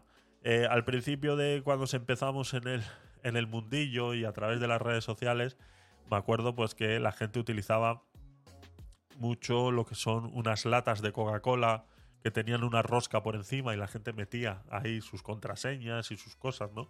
Y, y- y veíamos muchas, eh, muchas historias en internet donde "Ay, es que mi mamá me ha tirado la lata de Coca-Cola esa que tenía ahí pensando que era una lata vacía, ¿no? Pues no cometamos esos fallos, esas, esas tonterías son, son así y no cometamos esos fallos tan, tan simples de, eh, eh, de meter esta información tan importante dentro de algo que simula una lata de Coca-Cola vacía y que el día de mañana eh, vaya tu madre a limpiar tu habitación o, o tu mujer esté limpiando la casa o tú mismo sin querer la tires a la basura pensando que es una lata vacía porque se te ha olvidado que ahí guardabas tus contraseñas, ¿no? Entonces, es la parte más complicada a la hora de poner en el plan de herencia y es el gestor eh, de contraseñas. ¿no? Puedes crear un gestor de contraseñas online eh, si estás eh, muy seguro de que tus herederos no van a acceder a tu plan de pensiones en vida. podrás optar por añadir las credenciales de algún gestor de contraseñas ¿no? y comentar lo que pueden encontrar ahí. Quizás albergar estas credenciales importantes para algún eh, punto concreto de tus fondos o, la posibilidad de, de que lo reflexiones, ¿no? Sobre todo, evitar que esta información pueda ser consultada por otros en vida. Eh, que pueda ser consultada más adelante, pues eso, ¿no? Lo que hablábamos antes del eh, famoso interruptor de hombre muerto. Saber en qué momento apretar ese interruptor, ¿no? Y luego, pues, eh, parte importante de este plan de pensiones, es- eh, de este plan de herencias, perdón, es eh, la despedida, ¿no? Eh, Todo esto es un documento que debemos escribir al cual tienen que tener acceso nuestros herederos, ¿no? Entonces, asimismo como al inicio hemos sido muy empáticos con nuestros herederos, no se lo queremos poner de manera complicada, tenemos que tener en cuenta que ellos están leyendo esta documentación eh, días antes de que tú hayas fallecido, entonces hay que ser sensibles con la información que vamos a poner y tiene que ser fácil, ¿no? Y asimismo, como hemos puesto una introducción y hemos sido empáticos con ellos, entendiendo pues que son momentos difíciles, o alguno que otro habrá diciendo ya era hora que este hijo de puta se muriera, todo pasa, exactamente, es así, todo pasa, pero bueno, entendiendo que eh, tus herederos eh, te tienen alguna estima, pues sabemos que hay que ponerle esta información fácil, ¿no? Pues así mismo hay que poner una despedida, ya que aquí llegamos al punto donde tendrías que despedirte de tu familia. La última de las veces que ellos sabrán algo de ti. Este plan de herencia les va a cambiar la vida. Por muy pequeño o muy grande que sea la cuantía económica a la que puedan tener acceso, ¿no? Esto es un eh, eh, es un momento en el que seguramente ellos no se hayan planteado de que pueda existir. ¿De acuerdo?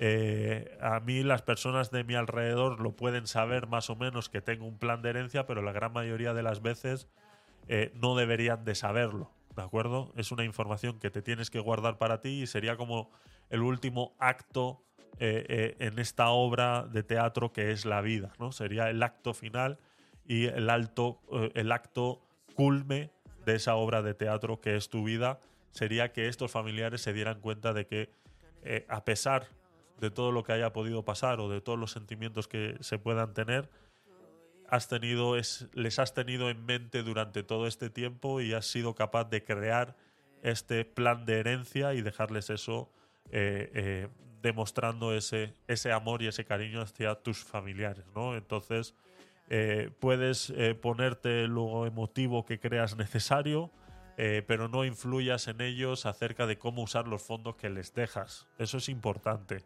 Deberías dejarlo a su decisión. Tú ya has decidido dar ese dinero. Que ese dinero que ahora tú tienes en criptomonedas sean ellos los herederos de esas criptomonedas. Entonces deben ser ellos los que decidan en qué utilizarlas. En el plan de herencia que estamos hablando, hemos visto al principio, en el punto número 2 de este plan de herencia, donde debemos explicar la soberanía de Bitcoin y todos los beneficios que tienen mantener este dinero reservado en Bitcoin, con esa información es más que nada suficiente para que ellos entiendan que igual la mejor decisión no es ir, cambiarlo y gastárselo, sino que sea reservarlo y seguir manteniéndolo en, heren- en herencia para sus hijos o eh, pues suponiendo que son a tus hijos a los que les has dejado esto, pues que ellos sean capaces de dejar incluso esto y un poquito más a, sus, a, mis nietos o, o- cosas así, ¿no? Que puedan utilizar un trozo para eh, lo que sea, pero que sigan entendiendo que es- esto es una reserva de valor en el tiempo y que eso va a seguir aumentando según vaya pasando el tiempo, ¿no? Entonces es importante que no influyas en cómo ellos van a usar los fondos, porque siempre en el momento que tú influyes en una persona de cómo tiene que usar el dinero, vas a conseguir la reacción contraria a lo que tú crees que vas a conseguir, porque el dinero es algo eh, eh, que corrompe mucho a las personas. Entonces, cuando tú le vas diciendo a una persona es que este dinero lo deberías haber gastado en otra cosa, te lo por seguro que se lo va a gastar en eso que a ti no te gusta, porque el ser humano es así, es reaccionario por naturaleza y no está sujeto a lo que tú digas que yo debo hacer con mi dinero, porque a todos nos cuesta ganar mucho el dinero que tenemos, aun sea en una herencia, eh, eh, y hacemos con él lo que nos da la gana. Entonces tú ya has cometido ese acto de, de- de- amor y de cariño hacia tus herederos, dándoles la opción de tener acceso a estos fondos, que sean ellos los que decidan en base a la información que ya tú les has dejado. ¿no? El dinero está para usarlo cuando se necesite. Y ellos tendrán que ser lo suficientemente coherentes en sus vidas para saber cuándo utilizarlo. ¿no? Incluso el buen dinero y el esfuerzo que has hecho haciendo pues, ese reserva de valor ha sido en parte para ellos. ¿no? Y en esta despedida de esta carta donde estás explicando todo esto, yo creo que es el momento donde tienes que dejar claro que ha sido un esfuerzo, sí, pero en ningún momento condicionarles y ponerles, no, este dinero usarlo solo para mis nietos o comprar una casa con esto. Si tú crees que ese debería ser el motivo de tu dinero, pues chico, coge ese Bitcoin, compra una casa y déjales la casa en herencia porque al final el resultado va a ser el mismo. Luego, si ellos no quieren esa casa, la van a vender y se van a quedar con el dinero. Entonces, ya tú has fallecido. Olvídate de qué va a pasar con ese dinero, ¿no? Ya tú has hecho, como vuelvo y repito, el acto de cariño suficiente como para dejar esa herencia en tus herederos y ya, pues, eh, debería ser así, ¿no? Ahora bien, estamos hablando de escribir una carta. ¿Cómo lo hacemos? ¿Cómo lo rellenamos? ¿Qué usamos? ¿Un bolígrafo eh, para lo sensible y escribimos a máquina lo más importante? Pues en este tema deberíamos ponernos en modo paranoico, ¿de acuerdo? No escribir información sensible en el ordenador, ya que puede ser sujeto a ataques, ¿no? Si toda esta información la estamos escribiendo en nuestro Word de nuestro ordenador y por X o Y motivo nuestro ordenador está infectado con algún eh, malware en el cual nos puedan recuperar o puedan tener acceso a esta documentación, pues eh, ya se la está regalando a ese hacker, ¿no? Entonces, eh, igual el bolígrafo no es tan tonto, ¿no? Pero claro, tampoco conviene redactar todo cada vez que tengas que hacer un cambio o rehacer el plan. Está claro que escribir a bolígrafo todo esto de lo que estamos hablando, pues no es fácil y es algo que, como hemos comentado, va a ir cambiando eh, según vaya cambiando el tiempo. Es algo que yo tengo que escribir ya con 42 años, pero que no me voy a morir hasta sabe Dios cuándo. Entonces, es algo que tienes que ir actualizando con el tiempo. Entonces, actualizar algo que has escrito y que te pueden ser tres, cuatro hojas, escribirlas a boli, pues igual es, es complicado, ¿no? Igual se vuelve en- en- engorroso, ¿no? Porque tendrías que rehacer el plan, tendrías que simplificar una cosa, eliminar otra eh, y demás. Entonces sería un contraincentivo para mantener el plan, ¿no? Ya a ti ya sería tan tedioso mantener eso que dices, mira, que le den por saco y, y ya veré yo qué hago cuando llegue este momento o pues lo que pasa muchas veces con los planes de herencia de las personas que hasta que no se ven en un momento eh, crítico de sus vidas, en una enfermedad de la cual no van a salir o algo, no se acuerdan de que tienen que dejar alguna herencia escrita o algo para sus, sus herederos si no quieres que se lo lleve el Estado o, cualquier otra que venga exigiendo eh, eh, esa herencia, ¿no? Entonces, yo creo que es algo que todos deberíamos hacer, independientemente tengamos Bitcoin o no, es algo que deberíamos hacer. Entonces, mi consejo sería realizar eh, en digital todo lo que sea información sensible eh, de los puntos del inventario eh, y luego imprimirlo y después escribir sobre papel lo importante. Yo lo he comentado en algún otro programa. Yo tengo un ordenador que compré, formateé y me encargué de utilizar versiones de software completamente limpios y que hasta ahora no ha sido conectado a internet en ningún momento. En este ordenador es donde yo gestiono eh, este, tipo, este tipo de cosas y este está conectado también a una impresora que pues, pues que no está conectada a internet. Eh, corro el riesgo de, eh, de las actualizaciones, eh, por ende no están actualizados, estoy utilizando versiones muy, muy, muy viejas y que no ha tenido acceso a internet. Si este tuviera que tener acceso a internet en algún momento, eh, lo que hago es formatearlo, borrarlo, actualizarlo y volver a empezar para que esta información que yo he estado introduciendo en este ordenador no tenga acceso a internet en ningún momento independientemente. Entonces, eh, las actualizaciones, eh, el formateo y la nueva actualización, nueva instalación, se hace a través de memorias USB pasadas por sistemas de, de detección de, de- hackeos y, cosas de estas, sobre todo criptográficamente y demás. Y luego, pues, eh, es, es una manera de tener un sitio donde escribir y donde utilizar sin que tenga acceso eh, a Internet, ¿no? Para sumar un, mayor... eh, que no tienes esta opción, pues bueno, lo puedes hacer como un libro de de como un diario, ¿no? Podrías hacerlo como un diario, ¿no? Comprarte un cuaderno de X cantidad de páginas y empezar en las siete primeras páginas el primer plan de herencia y luego ir actualizando, ¿no? Y que la gente entienda que tiene que ir leyendo más adelante para ir entendiendo las actualizaciones, ¿no? Y si en algún momento eh, alguna parte de ese plan de herencia ya no es hábil, ir y tacharlo, ¿no? Y poner esta parte eh, está caducada y se explica en la página tal, ¿no? Y hacerlo de manera más dinámica, ¿no? Entonces, para sumar un poquito más al nivel eh, y mayor de agilidad, deja hecha en digital una tabla eh, en el punto del inventario, ¿no? Con los huecos suficientes para eh, todos tus elementos, pero sin la información de los mismos, ¿no? O sea, solamente hacer la tabla, imprimirla y luego ir rellenándola con, con boli, ¿no? Que no esta tabla no contenga ni ubicaciones ni credenciales, imprimes el documento y luego lo completas con bolígrafo y lo dejas eh, todo de cara la información sensible sea protegida eh, de, de- de mejor manera, ¿no? Eh, eh, David Focus, eh, sí, Linux utilizo, correcto. Utilizo Linux, sí. El, el, ¿cómo se llama este que es un, es un gecko verde? No me acuerdo ahora mismo cómo se llama. Hace mucho que lo hice y no recuerdo cómo se llama. Eh, Mint. Vale, ese es. Ese es el que le tengo, le tengo puesto. Es una versión muy limpia. No recuerdo ahora mismo tampoco cuál es. Eh, me pillas ahora mismo con toda esa información, pero bueno, lo, lo, lo veo y en el próximo programa lo, lo, lo comento. Lo comento qué versión es y todo. Y, y sí, es, es eh, tenerlo desconectado de la red para que esté lo más, lo más seguro posible. Eso es.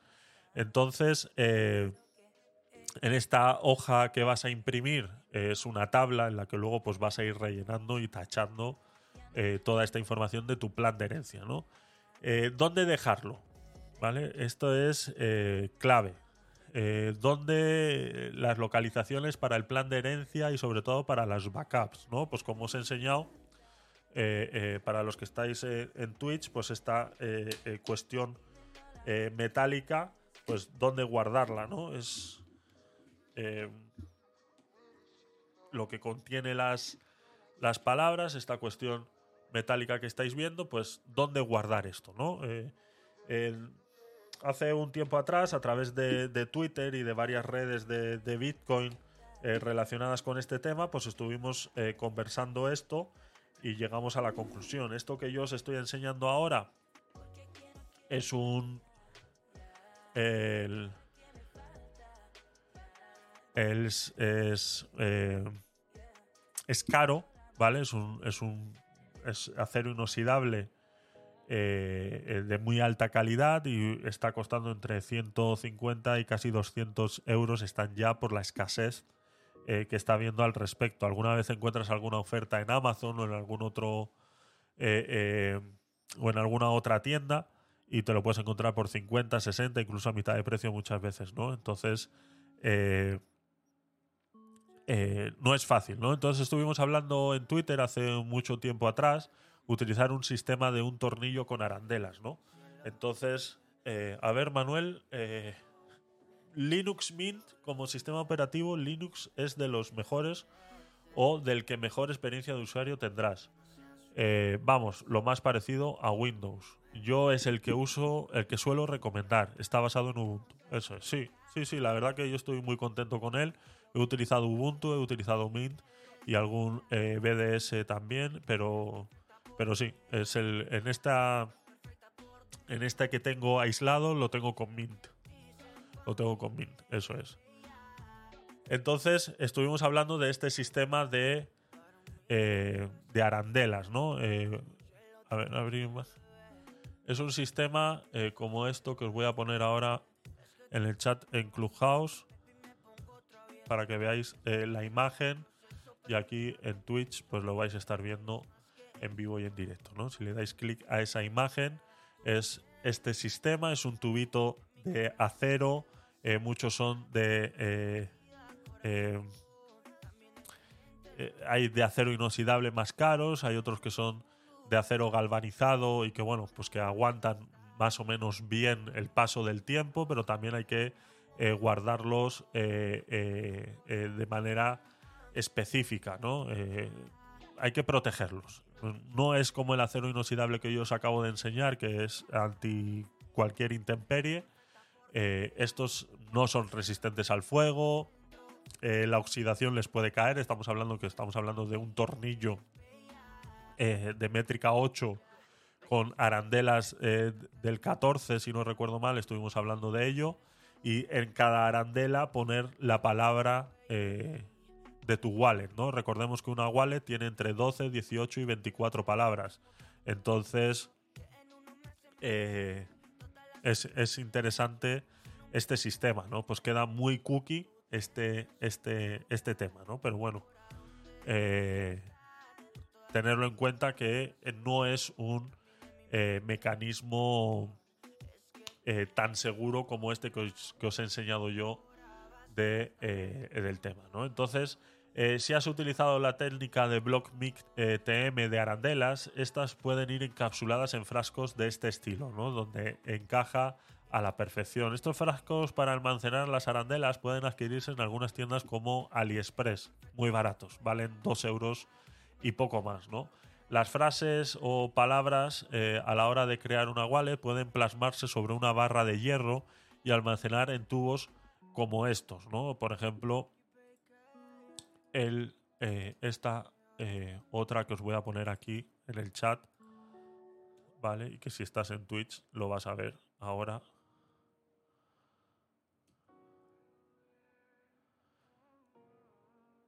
No puedo hacer al, no puedo acceder al link. Uy, y a mí no me deja poner.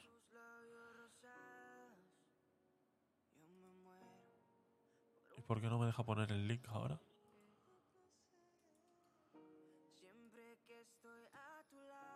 Vale, aquí sí me deja. A ver. Sí, a mí sí me deja entrar. Pero no sé por qué ahora no me deja pegar este que quiero pegar ahora.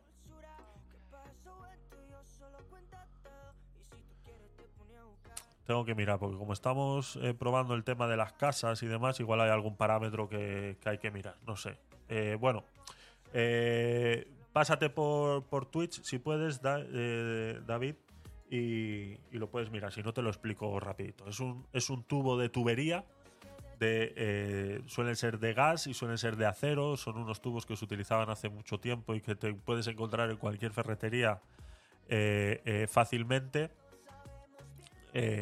Entonces, ese que estás viendo ahora mismo es el que hemos hablado de la capsulita ese, esa, esa diferente, ¿vale? Sí, tubos de plomo, correcto. Entonces, eh, es que no sé por qué no me deja poner el, enlace, de verdad. No lo entiendo. Me lo, me lo devuelve. No sé. A ver. Ese sí. Y este no me deja. Hala, toma ya. Me ha bloqueado, no sé. Me ha bloqueado los enlaces o algo. No lo sé. Entonces, sí, un tubo de, plomo. eh, en este caso es, un acero también. Que lleva dos roscas. Dos, eh, dos roscas ciegas de, tubería a cada lado. Y adentro va un, hexágono de eh, acero también. Donde imprimes eh, y grabas las palabras, ¿no? Entonces. es otra opción más barata a lo que os he enseñado yo, ¿no? Eh, encontrarás eh, todo esto, pues sobre todo en, AliExpress o en cualquier ferretería. Estamos hablando de un diámetro de unos centímetro y medio, dos centímetros a lo mucho, ¿no? Dice, entonces eh, tenerlo, tenerlo en cuenta, ¿no? Ahora bien, ¿no? La clave, después de saber dónde guardar cada elemento, eh, piensa en localizaciones duraderas ¿no? y lo suficientemente ocultas para que no estén a la vista eh, ni sea imposible de encontrar eh, con unas condiciones o indicaciones claras. ¿no? Piensa para ello también lo siguiente. ¿Qué pasaría si hay una mudanza en tu casa o alguien de tu familia decide hacer limpieza o vender alguna caja o conjunto de prendas de ropa? ¿Podría extraviarse este en este proceso? Pues como hemos comentado anteriormente, pues en una mudanza eh, lo puedes perder o en una limpieza de la casa esta lata de Coca-Cola que estábamos hablando antes y que se utilizaba que eh, al principio cuando empezamos en el mundo de las criptomonedas mucha gente se compraba estas latas eh, y guardaba todo adentro y, y mucha gente decía que, que se perdían o que eh, "No, es que mi mamá ha recogido mi habitación y me ha tirado la lata a la basura, ¿no? Pues esto puede pasar, es así, eh, puede pasar, entonces te tienes que plantear esa situación, ¿no? O como vimos también en alguna noticia en el podcast Night, pues eh, de algún señor que ha guardado dinero en efectivo en el colchón y luego llegaron sus hijos y le dijeron, vamos a cambiarle el colchón a papá. Y le cambiaron el colchón y el otro lo tiraron a la basura y resulta que había eh, más de 100.000 euros eh, metidos dentro del colchón, ¿no? Pues todas estas cosas, aunque parezcan absurdas, te las tienes que plantear a la hora de dónde guardar esto que acabamos de crear ahora, ¿no? Ya sean los tubitos estos de acero o lo que os he ense- enseñado yo de acero inoxidable. Ahora bien, lo que os he enseñado yo, pues sí, es caro. Pero tenemos que tener en cuenta que lo que está adentro es más valioso que lo que te cuesta. Entonces, yo creo que es una inversión que se puede realizar. A mí me gusta más esta opción, vuelvo y repito. Esta opción eh, aguanta temperaturas muy altas. O sea, en un incendio de tu casa, esto sobreviviría. En una inundación en tu casa, esto sobreviviría. Es acero inoxidable de alta calidad, en lo cual eh, no se corroe ni en el tiempo ni nada por el estilo. Esto lo puedes poner bajo tierra y no le va a pasar absolutamente nada. No hace falta que. O sea, yo lo tengo metido en una cajita porque a mí me gustan las cosas limpias y bonitas. Pero esto lo puedes enterrar directamente en el suelo, en el patio de tu casa, y no le pasaría absolutamente nada en, en- años, en siglos, yo no sé en la cantidad de tiempo que puede durar esto. Entonces ahora mismo pueden estar en un precio de unos 150, 200 euros. Entonces, bueno, sí, lo puedes ir ahorrando y tarde o temprano puedes comprártelo y es como estarían aquí, ¿no? Esto se abre, tiene unos tornillitos, se abre así en modo mariposa y adentro hay otras plaquitas metidas y están las palabras no están ni siquiera impresas, son letras independientes que tú colocas en posición eh, adecuada, ¿no? Recomiendo que cuando usemos este tipo de cosas donde eh, tenemos que poner letritas eh, o el sistema de arandelas, que lo hagamos de una manera en la que seamos un poquito perspicaces, ¿no? Que seamos un poquito, ahí sí eh, eh, voy a entrar en el juego de que, bueno, antes os he recomendado que no eh, lo pongáis muy difícil para las personas que van a recibir esto, ¿no? Que no sea una gincana o no sea un, un, un escape room, ¿no? Pero que, por ejemplo, en una parte oculta del documento de tu plan de herencia digas cómo leer esto. Y que no sea de la manera tradicional en la que se lee, ¿no? Estamos todos acostumbrados a leer de izquierda a derecha y de arriba a abajo. Pues igual yo las palabras aquí las tengo puestas de derecha a izquierda y de abajo a arriba. O igual para introducir estas palabras dentro de cualquier software, de cualquier wallet, no, lo, no las tengo colocadas de arriba a abajo y están de abajo a arriba. O igual tienes que coger primero la palabra 14 y no sé si me explico, ¿no? O sea, hacerlo un poquito más difícil. De repente en tu plan de herencia, eh, eh, me acuerdo y, siempre que hablo de esto y, aconsejo hacer estas cosas, yo me acuerdo de una vez que fui a un campamento y que eso me marcó bastante. Es una estupidez. Pero a mí me marcó bastante mi entendimiento de cómo hacer las cosas, ¿no? Entonces, me fue muy útil y en un campamento, me acuerdo que tendría yo eh, 10, 12 años, eh, en un campamento los, los, tutores de- del campamento, los, monitores, eh, nos hicieron una prueba y nos dieron unos documentos y eh, como un pequeño examen de cómo lo habíamos pasado en ese campamento y eh, cómo plasmar nuestra experiencia en ese documento. ¿no? Y era una serie de hojas, eran más o menos tres o cuatro folios a doble cara con un montón de preguntas y teníamos un límite de para rellenarlo de 20 minutos. Entonces, pues eh, tú con 12 años ves cuatro folios eh, eh, a doble cara con un montón de preguntas, pues lo primero que piensas es, tengo 20 minutos, no me va a dar tiempo, ¿no? Y, y pues todos caímos realmente en el problema.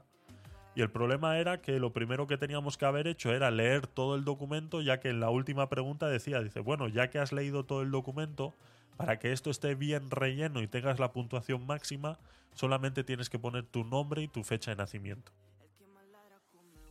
Entonces, claro, cuando todos empezamos a contestar las preguntas y empezamos a rellenar el folio y llegas a la última pregunta y te dicen, para haber contestado esto correctamente, simplemente tienes que poner tu nombre y tu fecha de nacimiento, que es lo primero que has hecho cuando has recibido el documento, porque estamos acostumbrados a hacerlo así, es, hostias, eh, nadie pasó la prueba.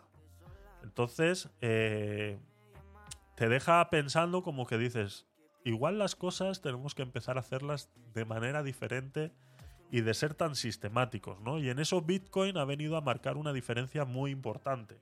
Entonces, ser tan sistemático a veces no es bueno. Te puede resolver alguna duda, pero el, ser sistemático no es bueno, ¿no? Entonces, yo te puedo poner de ejemplo ese que te acabo de comentar del campamento, que fue lo que me marcó a mí en el momento de cómo afrontarme a los problemas y es analizarlos, es siéntate, Javier, respira y analicemos pros, contras. Si yo lo hago así, ¿cuáles son los pros y cuáles son los contras? Si yo lo hago así, ¿cuáles son los pros y cuáles son los contras? Sentarte, son dos minutos. En esos dos minutos, te lo por seguro que va a llegar más oxígeno a tu cerebro y vas a ser capaz de afrontar ese problema de una manera diferente y a veces mucho más satisfactoria que la manera tradicional que es ir de frente, como te dicen muchas veces, es que a los problemas hay que afrontarlo. Digo, sí, pero dame tiempo, espérate. Vamos a pensarlo, vamos a analizarlo y vamos a ver. Yo es una de las cosas que aprendí en esa situación y es una de las cosas que podemos poner en práctica aquí, ¿no? Y entonces cuando estoy escribiendo mi plan de herencia, yo puedo ir plasmando ciertos eh, números y de repente poner al final del documento y dice, bueno, ahora para leer esta información que está aquí dentro, tienes que ir página por página e ir encontrando los números ocultos, por ejemplo. Y como este, esta wallet es de 24 palabras, pues vas a encontrar 24 números en ese orden. Entonces, desde la página 1 te vas a encontrar el número 23, 22, 18 y 5 y tienes que ir metiendo esas palabras en ese mismo orden. Entonces, es una opción de complicarlo un poquito más. Sí, es un poco escape room. Entonces, pero si el día de mañana esto accede alguien a esto, no vas a ver cómo leerlo. ¿Vale? Solamente se puede leer de la manera que hemos explicado, porque no está puesto de la manera tradicional, que es de izquierda a derecha y de arriba a abajo, que es como cualquiera que acceda a esto lo va a intentar hacer. Entonces, simplemente dándole un pequeño giro de tuerca adicional, ya lo hacemos inviolable. Porque es prácticamente imposible. Aunque tú tengas esto, no vas a ser capaz de descifrarlo porque tú no sabes en cómo mi cabecita ha pensado en poner estas palabras aquí, ¿no? Entonces, eso es algo que podríamos explicar en nuestro plan, plan de herencia. Vuelvo y repito, estoy diciendo mucho plan, plan, plan de pensiones, pero es plan de herencia lo que estamos hablando, ¿vale?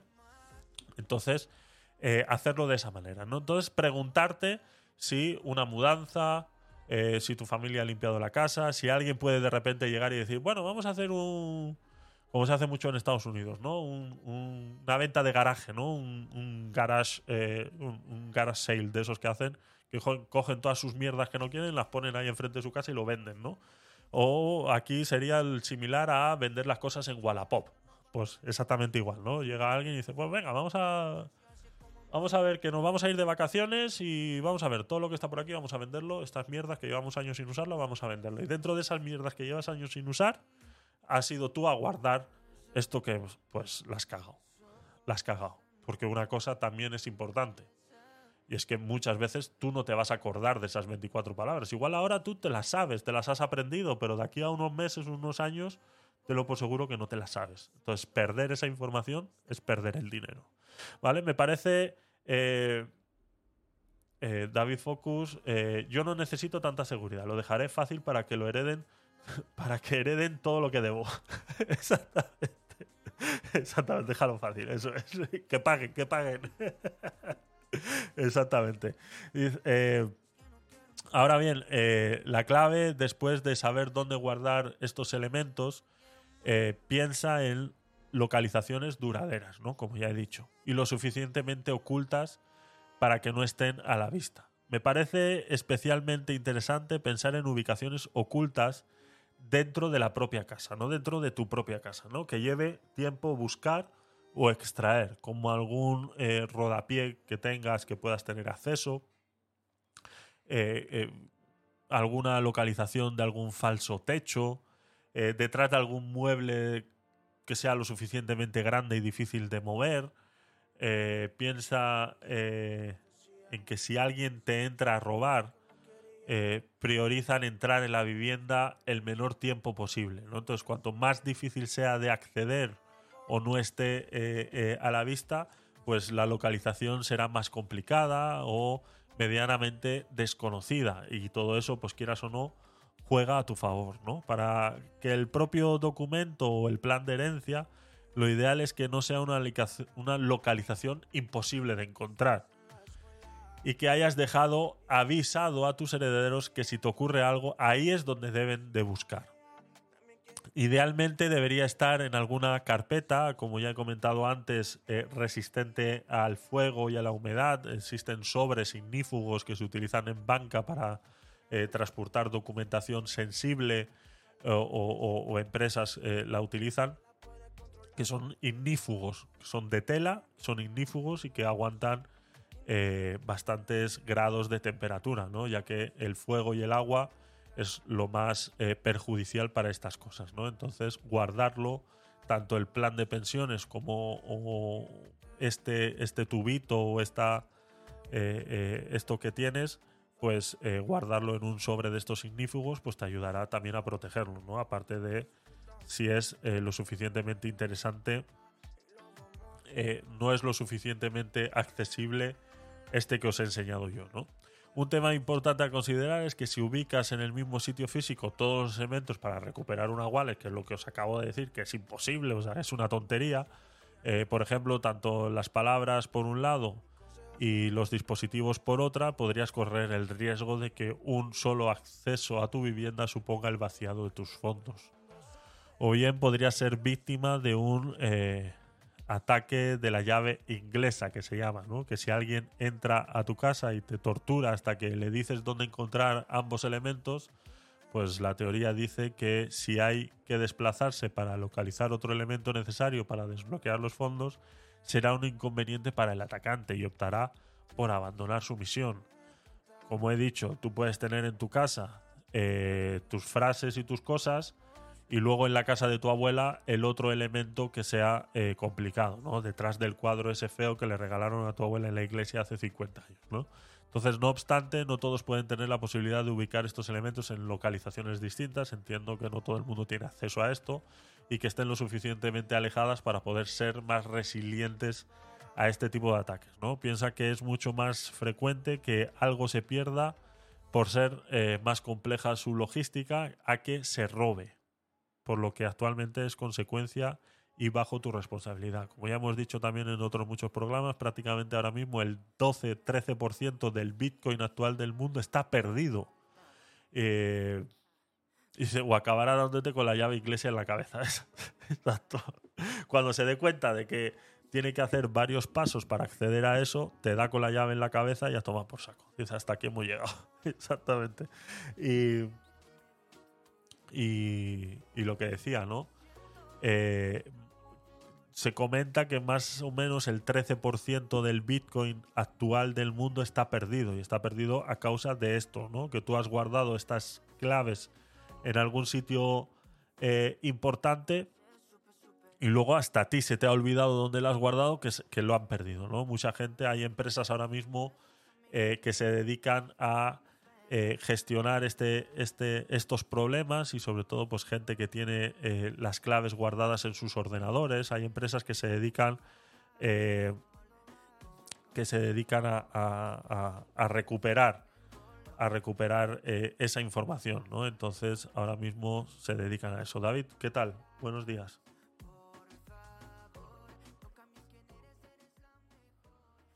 Uf, no te oigo. Espera, dame un segundo. Soy yo. Dame un segundo, espera.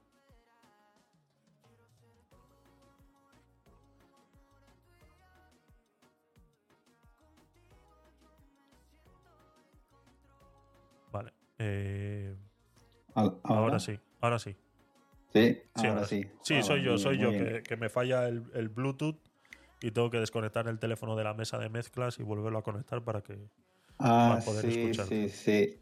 Sí, sí, es un lío. A mí me pasa cuando pongo las salas de, de, de- de música y con el tema de Bluetooth, con el Eso tema de. Bluetooth, eh, bueno, es que lío, qué lío. Sí, sí, sí. Eh, eh, quería comentar, sí, quería comentar que a propósito de esto que estás hablando, de que somos muy olvidadizos o nos creemos eh, muy eh, que, que vamos a ay, voy a guardar esto aquí en un sitio muy seguro. Mira, eh, eh, no solamente casos personales, eh, te- tengo un amigo que, que se compró una fracción de Bitcoin, que tampoco demasiado, ¿no?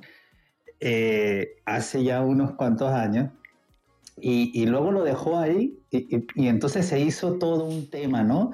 Que sí, que lo guardó en un PDF, lo encriptó, Sí. luego que sí un servidor, que no sé qué, una historia. Bueno, y todo así como con una cadena de historias. eh, bueno, después no hallaba la manera de encontrarlo. Claro, exactamente. no, no hallaba la manera, o sea, pero era una cosa impresionante y mm, ahora mismo cre- creo, creo que lo ha dado por perdido. Creo- afortunadamente no era mucho Ya. eh, el tema, ¿no? Y, eh, y fíjate tú que he escuchado ya varios casos eh, muy parecidos, no solo con Bitcoin, sino con todo. O sea, a, mí- a mí me ha pasado, y eh, es que quería participar, era solamente para comentar la anécdota muy Sí, sí, sí. graciosa, de que hace poco, me pero con una gilipollez, ¿no? Con, eh, resulta ser que eh, yo, antes te- yo antes tenía iPhone, Pero bueno, eh, se me rompió el iPhone y entonces terminé, eh, desgraciadamente, mm, por eh, comprándome un Android. Eh, bueno, ha sido, una, ha sido una de, los- de las equivocaciones más grandes que he cometido en mi vida. Nos ha pasado, nos ha pasado a todos. Nos ha pasado. Eh, Lo estoy padeciendo todavía.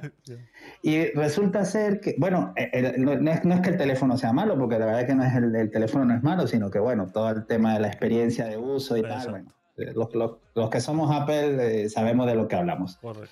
El caso es que yo estaba un poco harto del sistema de detección de Face ID que tiene el Android.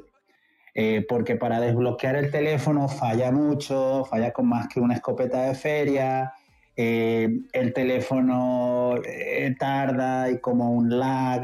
bueno, bueno, bueno, ya estaba un poco harto de que en momentos eh, de premura necesitaba desbloquear el teléfono, entonces tenía que usar la huella, no sé qué. Bueno, bueno. Entonces una noche de madrugada se me ocurrió, digo, voy a quitar el Face SID que tiene este Android, que es una mierda, Ujú.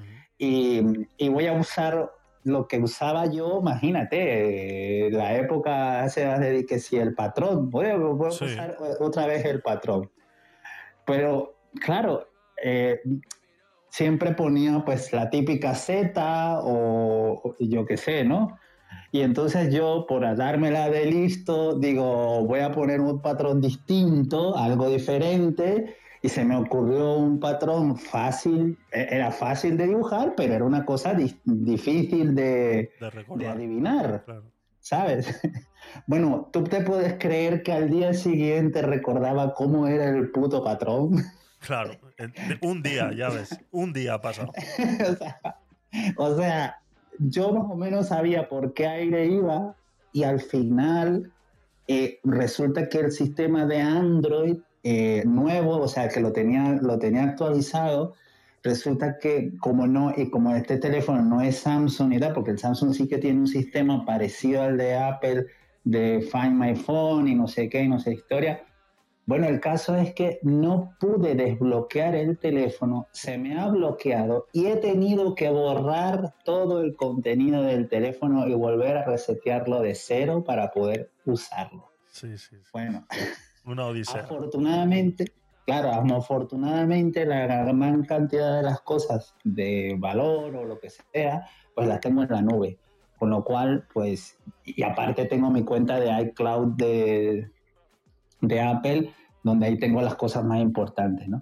Pero fíjate tú qué gilipollez y, y así en varias cosas pensamos cuando yo a veces guardo algo, o sea que esto, esto de guardar las cosas, de, de hacer un sistema o lo que sea, que a veces como que no nos damos cuenta de que somos muy olvidadizos, de que creemos que lo tenemos todo muy, pero ahora vivimos en un mundo donde tienes que recordarte de siete contraseñas, Exactamente. eh, o sea, es, en estos días estaba reflexionando de que, de que eh, hasta qué punto se nos ha complicado la vida digital a unos niveles mm, profundamente insospechados, porque ahora tus, tus datos personales ya los tienes metidos en 60.000 sitios distintos Sí. Tus cookies, o, sea, una barbaridad de sitios, apps, eh, plataformas, eh, bueno, bueno, bueno, bueno, o sea, ya tu vida, tu nombre, tu DNI y tal, ya circula por ahí eh, en 47 mil millones de sitios y cada año más y más sitios se ven afectados por vulnerabilidades y por leaks, ¿no? De- de bases de datos, de información de usuarios, a cada dos por tres, ¿no? Mira tu cuenta de correo tal, mira tu dominio tal, tu de donde te registraste, resulta que ahí también tuvieron una filtración. O sea, Sí, sí, sí. estamos vendidos, estamos vendidos, ¿no? Exactamente. Exactamente. Y luego eh, a mí me pasa mucho con, con las contraseñas de- del, del trabajo, que eh, los, los encargados de la ciberseguridad de la empresa eh, te, obligan a cambiar la contraseña cada 15 días, ¿no? Y, y tiene que llevar que si un, un carácter especial, un carácter especial, que si tiene que llevar una mayúscula y una minúscula. Y a mí se me hace súper complicadísimo que llegas a, a- a decir, dices, mira, en la próxima le, a- le agrego un punto más y ya está. Porque es que no me puedo aprender yo tantas contraseñas. Y al final termina siendo vulnerable igual, ¿no? Porque dices, o sea, si yo le he puesto, eh, eh, yo qué sé, eh, eh, cualquier palabra y arroba 123, pues la próxima contraseña le pongo cual- esta misma cualquier palabra y arroba 124. Y ya está, para que sea diferente, porque es que si no es imposible acordarse de tanta, de tanta contraseña. Yo, yo utilizo la mis, yo utilizo una contraseña universal que la llevo usando desde hace más de 20 años y lo que hago es hacerle una variación Claro. a esa contraseña. Tiene como, no sé, 4, 5, 6, 7 variaciones que le he ido haciendo. Sí. Es una contraseña compleja porque tiene letras, tiene números, Claro. tiene eh, caracteres, pero porque es que si no, porque claro, o sea, tú, yo uso un gestor de contraseñas, Sí, ¿sí? Pero para, para poder acceder al gestor de contraseñas también necesitas otra contraseña. Exactamente. Es que ahí está, es que ahí está la putada. ahí Y está. entonces yo, eh, y claro, y existe la solución de la YubiKey, Sí. de, la, de, la, de la llave física, pero Sí. como yo pierdo todo, como yo pierdo todo tan fácilmente, yo no, no utilizo esas cosas porque yo sé que lo voy a perder y si es algo pequeño, yo sé que lo voy a literalmente, y literalmente, claro, y es que también yo me mudo mucho Sí. eh, y, y- y en cada mudanza me he dado cuenta que tengo la costumbre de que conservo lo que no necesito, nunca se pierde, y lo que sí necesito se pierde. Exactamente. No. Sí. es, es impresionante, o sea, a veces me consigo cosas con que, pero si esta historia, o sea, ¿yo qué hago con esto de hace años que no me sirve absolutamente para nada? Y de repente hay otra cosa que yo digo que esto, oye, pero esto sí lo que lo necesito o lo necesito ahora, bueno, desaparecido, ya no Siempre. está, ya, ya, es así, es así. Es lo que se llama la, la ley de Murphy, ¿no? Si algo tiene que salir mal, saldrá mal. O sea, es así, es así. Así es. Es, Literal. Eso es. Siguiendo con el tema de plan de, eh, herencias y ya eh, terminando con, con- toda esta eh, documentación, tenemos que tener en cuenta siempre los casos y las distintas situaciones en las que puede pasar, ¿no? Y que de repente igual tengas que, igual quieres crear varios planes de herencia para diferentes situaciones o para diferentes personas, ¿no? Que no sea solamente un plan de herencia y que sea solamente una persona a la que vaya a tener accesos, ¿no? Sino que puedas crear varios planes de herencias y entonces tienes que tener en cuenta estas situaciones, ¿no? Por ejemplo, ¿qué pasaría si, si mueres tú y tu pareja, por ejemplo? Eh, se supone que este plan de herencia se lo puedes dejar a tu pareja, pero si resulta que son los dos los que vais en ese eh, eh, avión y, se estrella, como comentábamos al principio, pues habéis fallecido los dos. Entonces, este plan de herencia, ¿para quién quedaría? ¿no? Este, esta situación, pues tendrías que crear un plan de herencias eh, para tu mujer y adicionalmente uno para tu hijo, por ejemplo, ¿no? que todavía es pequeño y no tiene ni siquiera ningún tipo de idea de que Bitcoin existe. ¿no? O, por ejemplo, si tu mujer ha fallecido, tu marido ha fallecido y tu nueva mujer o marido eh, tiene algún tipo de problemas con tu hijo, ¿a quién le entregas este plan de herencia? ¿no? Por ejemplo, tendrías que entregárselo si tú quieres heredar toda esta información a tu hijo, pero tu eh, mujer, que no es la madre de tu hijo, tiene algún problema o ya sabemos, todos este eh, problemas que hay familiares, pues esta información tendrías que dejárselo a una tercera persona para que el día que yo fallezca le haga saber a tu hijo que eso existe, porque no te fías. Eh, es lastimoso, es, es, es penoso hablar así, pero esto, estas situaciones pueden existir y existen familias que a día de hoy viven bajo estas situaciones y que tienes que tener en cuenta, ¿no? Son las distintas situaciones, por eso yo las menciono aquí y que las tengáis en cuenta, ¿no? Por ejemplo, situaciones conflictivas en una familia que te hacen desconfiar eh, de que el primero de tus varios herederos que lea el plan de eh, herencia no vaya a apropiarse de todos los fondos y entonces en ese plan de herencia puedes crear varios adicionales para que cada uno de tus hijos tenga acceso a una parte de esos fondos o igual de repente no tienes herederos directos, pero si quieres que tus fondos vayan a parar a algún sitio, a alguna ONG o algún eh, otro, otro sitio, ¿no? O de repente eh, a otra persona o familiar que está en otra parte del mundo y tienes que crear dentro de ese plan de herencia eh, eh, unos, unas pautas para que una tercera persona le haga saber a esta persona que está en otra parte del mundo y claro, teniendo en cuenta que a esa persona que tú has puesto a cargo no vaya a fallecer antes que tú. Entonces, no es fácil, no es fácil, Pero tampoco es imposible, ¿no? En los primeros casos que, que he comentado se podría confiar incluso en un abogado o, eh, eh, o similar que custodie estos planes de herencia cerrados, que no tenga él acceso a ellos, lacrados o incluso eh, sellados herméticamente de alguna manera y luego gestione su apertura como cualquier otra lectura de cualquier otro testamento. Y, y claro que este, esta tercera persona dispondría de ese documento, aunque no debería saber para qué sirve o cuál es, eh, o sea, no debería saber que es un plan de herencia con fondos de Bitcoin, eh, pues, pues es una tercera persona, que sí, tú le estás pagando y todo lo demás, pero que nunca se sabe, ¿no? El ser humano, pues lastimosamente es corrupto en ese caso, ¿no? En otros casos quizás interesaría disponer de algún mecanismo como el, el- switch del hombre muerto que hablábamos hace, el interruptor de hombre muerto que hablábamos hace eh, un rato, que es un mecanismo por el cual se ejecuta una acción si una persona se muere, ¿no? Dentro de tu testamento sería eh, tu testamento normal y corriente, eh, sería poner esta acción que debe ocurrir en el momento que tú mueres, ¿no? Dice, por ejemplo, en un tren de pasajeros, el conductor tiene que presionar un botón cada cierto tiempo eh, para demostrar que sigue vivo, ¿no? Es el, el- el pulsador de hombre muerto que se lleva en los trenes, ¿no?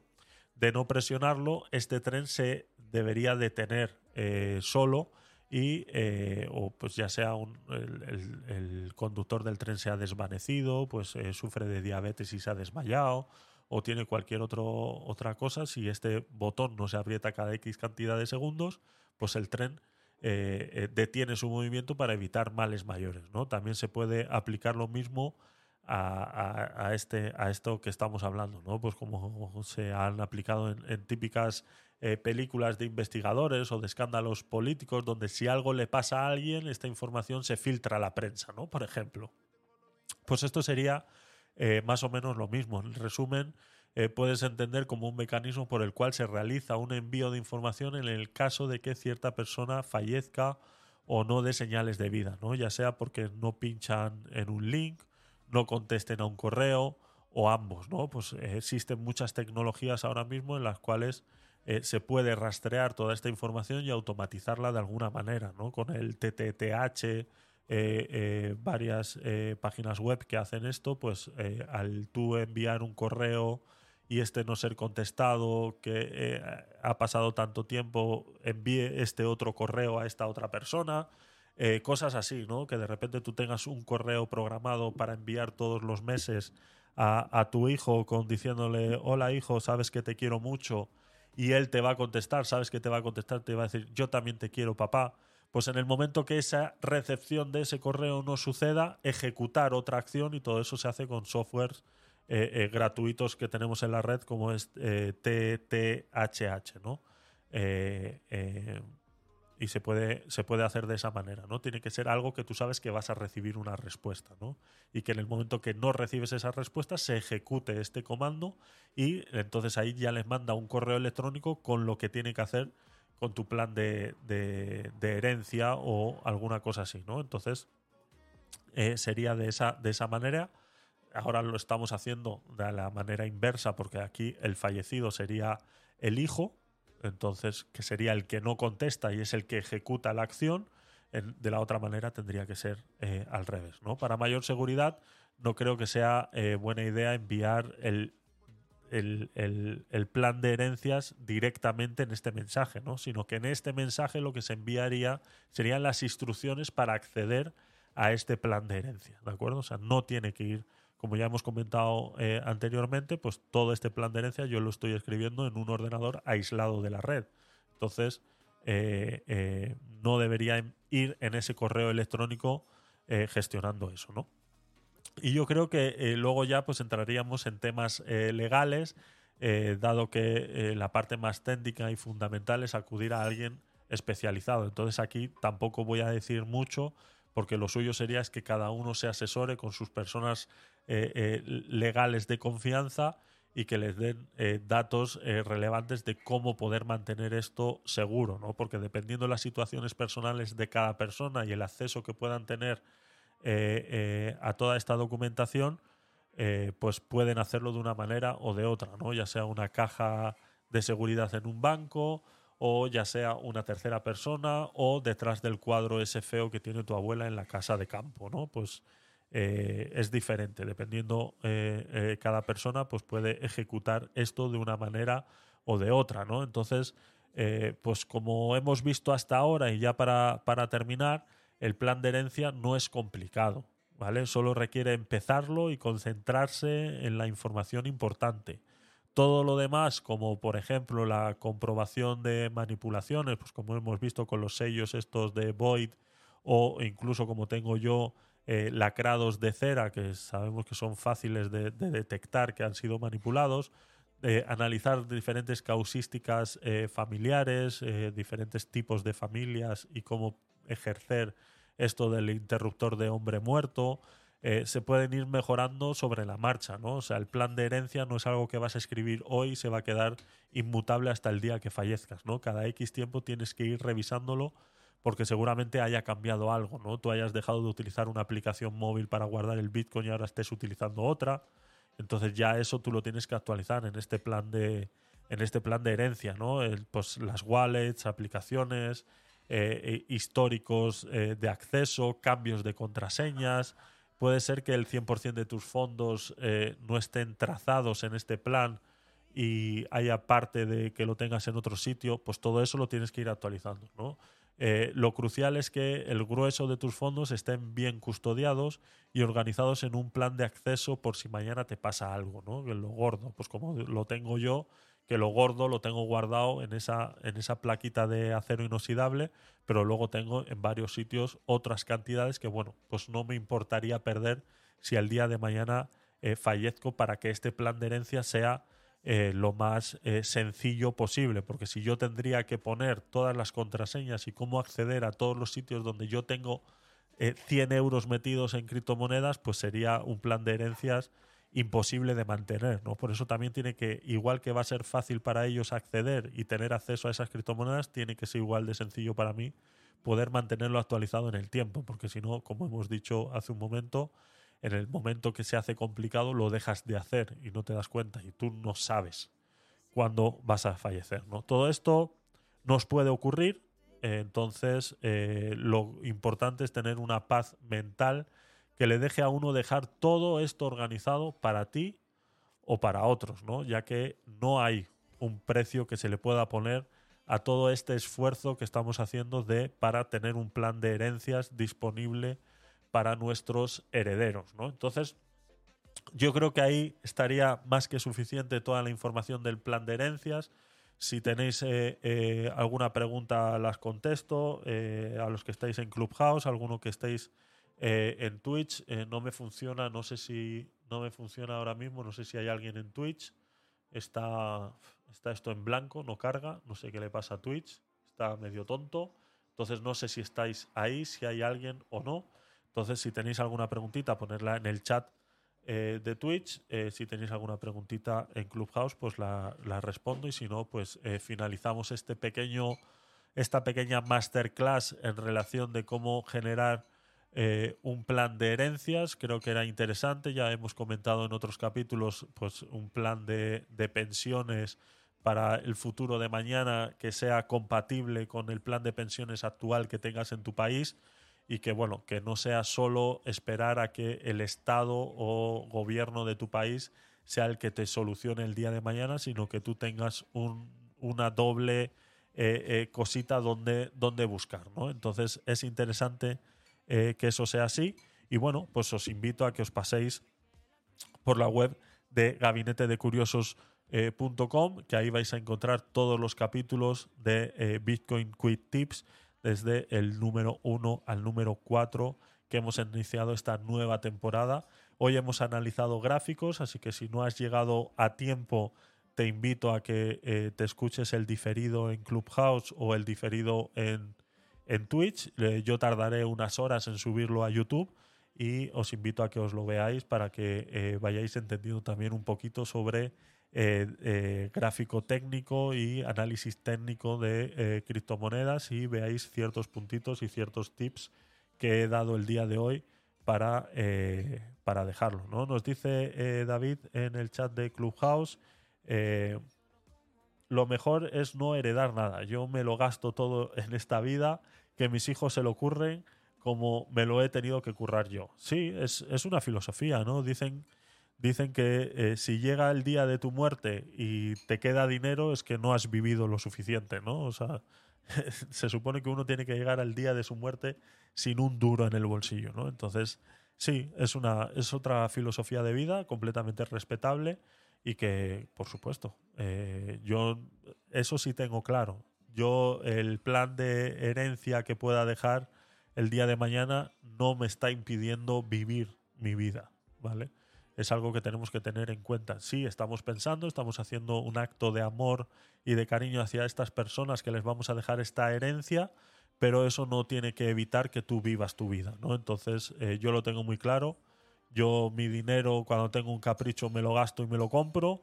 Y sí, y si algo me sobra, va para el plan de herencias. Y si el día de mañana alguien puede recibir esta herencia, pues bueno, pues eh, eh, bien. Pero no es algo que me va a mí a mantener en vela intentando engrosar esa cantidad de dinero para el día de mañana. Es como tú bien has dicho, que cada uno se curre lo suyo, que a mí me costó lo suficiente como para... Pero sí, es, es así, es, es así. Entonces, eh, lo dicho, pasaros por la web de gabinete de curiosos.com, a ver si me deja poner este enlace ahora en el chat de Clubhouse. Ahí está. Gabinetesdecuriosos.com. Pasaros por ahí y ahí os encontráis todos los enlaces de todas mis redes sociales y de todas las plataformas donde se suben contenido de Gabinete de Curiosos. Mañana eh, haremos el programa de Aguacate sin Hueso. Empezaremos también a las doce y media y analizaremos algunos de los discursos pendientes que nos quedan por ver de la moción de censura de hace un par de semanas en el Congreso de los Diputados aquí en España, una moción de censura que presentó eh, Vox con la ayuda del profesor Tamames en contra de Pedro Sánchez. Y no sé si analizar la de Pedro Sánchez o la de Abascal, no sé, la que me apetezca más mañana o si tenéis alguna eh, eh, sugerencia, hacérmela llegar por el chat. Invitaros también al club de Telegram. Si no estás ya dentro del club, eh, pues no sé a qué estás esperando, porque ahí pues solemos eh, tratar cositas. Ahí tenéis el enlace también en el chat eh, de Clubhouse y os lo pongo en el chat de Twitch también para que os unáis al club de Telegram de gabinete de curiosos.com que es donde pues solemos conversar cositas y donde recibo sugerencias para que tenerlas en cuenta para los próximos programas. Eh, como ya he dicho antes al principio, la próxima semana no va a haber ningún programa. Vamos a eh, aprovechar las vacaciones de Semana Santa para descansar un poquito y bueno, utilizaré ese tiempo para hacer otras cositas que tengo pendientes en, eh, el resto de, trabajitos que tengo que hacer. Entonces la próxima semana no va a haber ningún programa. El último programa de esta semana será el aguacate sin hueso número 22, que lo haremos mañana a las doce y media hora española. Así que poco más, chicos. Sabéis que eh, aprecio mucho que os paséis por aquí, que vuestros comentarios siempre son parte del contenido y son eh, lo que hace este contenido mucho más ameno. Entonces, muchas gracias por la participación, David. Muchas gracias, Daniel. Gracias por haber estado ahí. Y a todos los que se han pasado por la sala de Clubhouse y en Twitch, pues no sé realmente porque no puedo verlo. Twitch, eh, no sé qué le pasa. Entonces, no puedo ahora mismo mencionar a nadie que haya estado por ahí, a no ser que dejes un comentario ahora mismo en el chat y te saludo con mucho gusto sin ningún problema. Y eh, poco más, poco más. Así que gracias, gracias y nos vemos.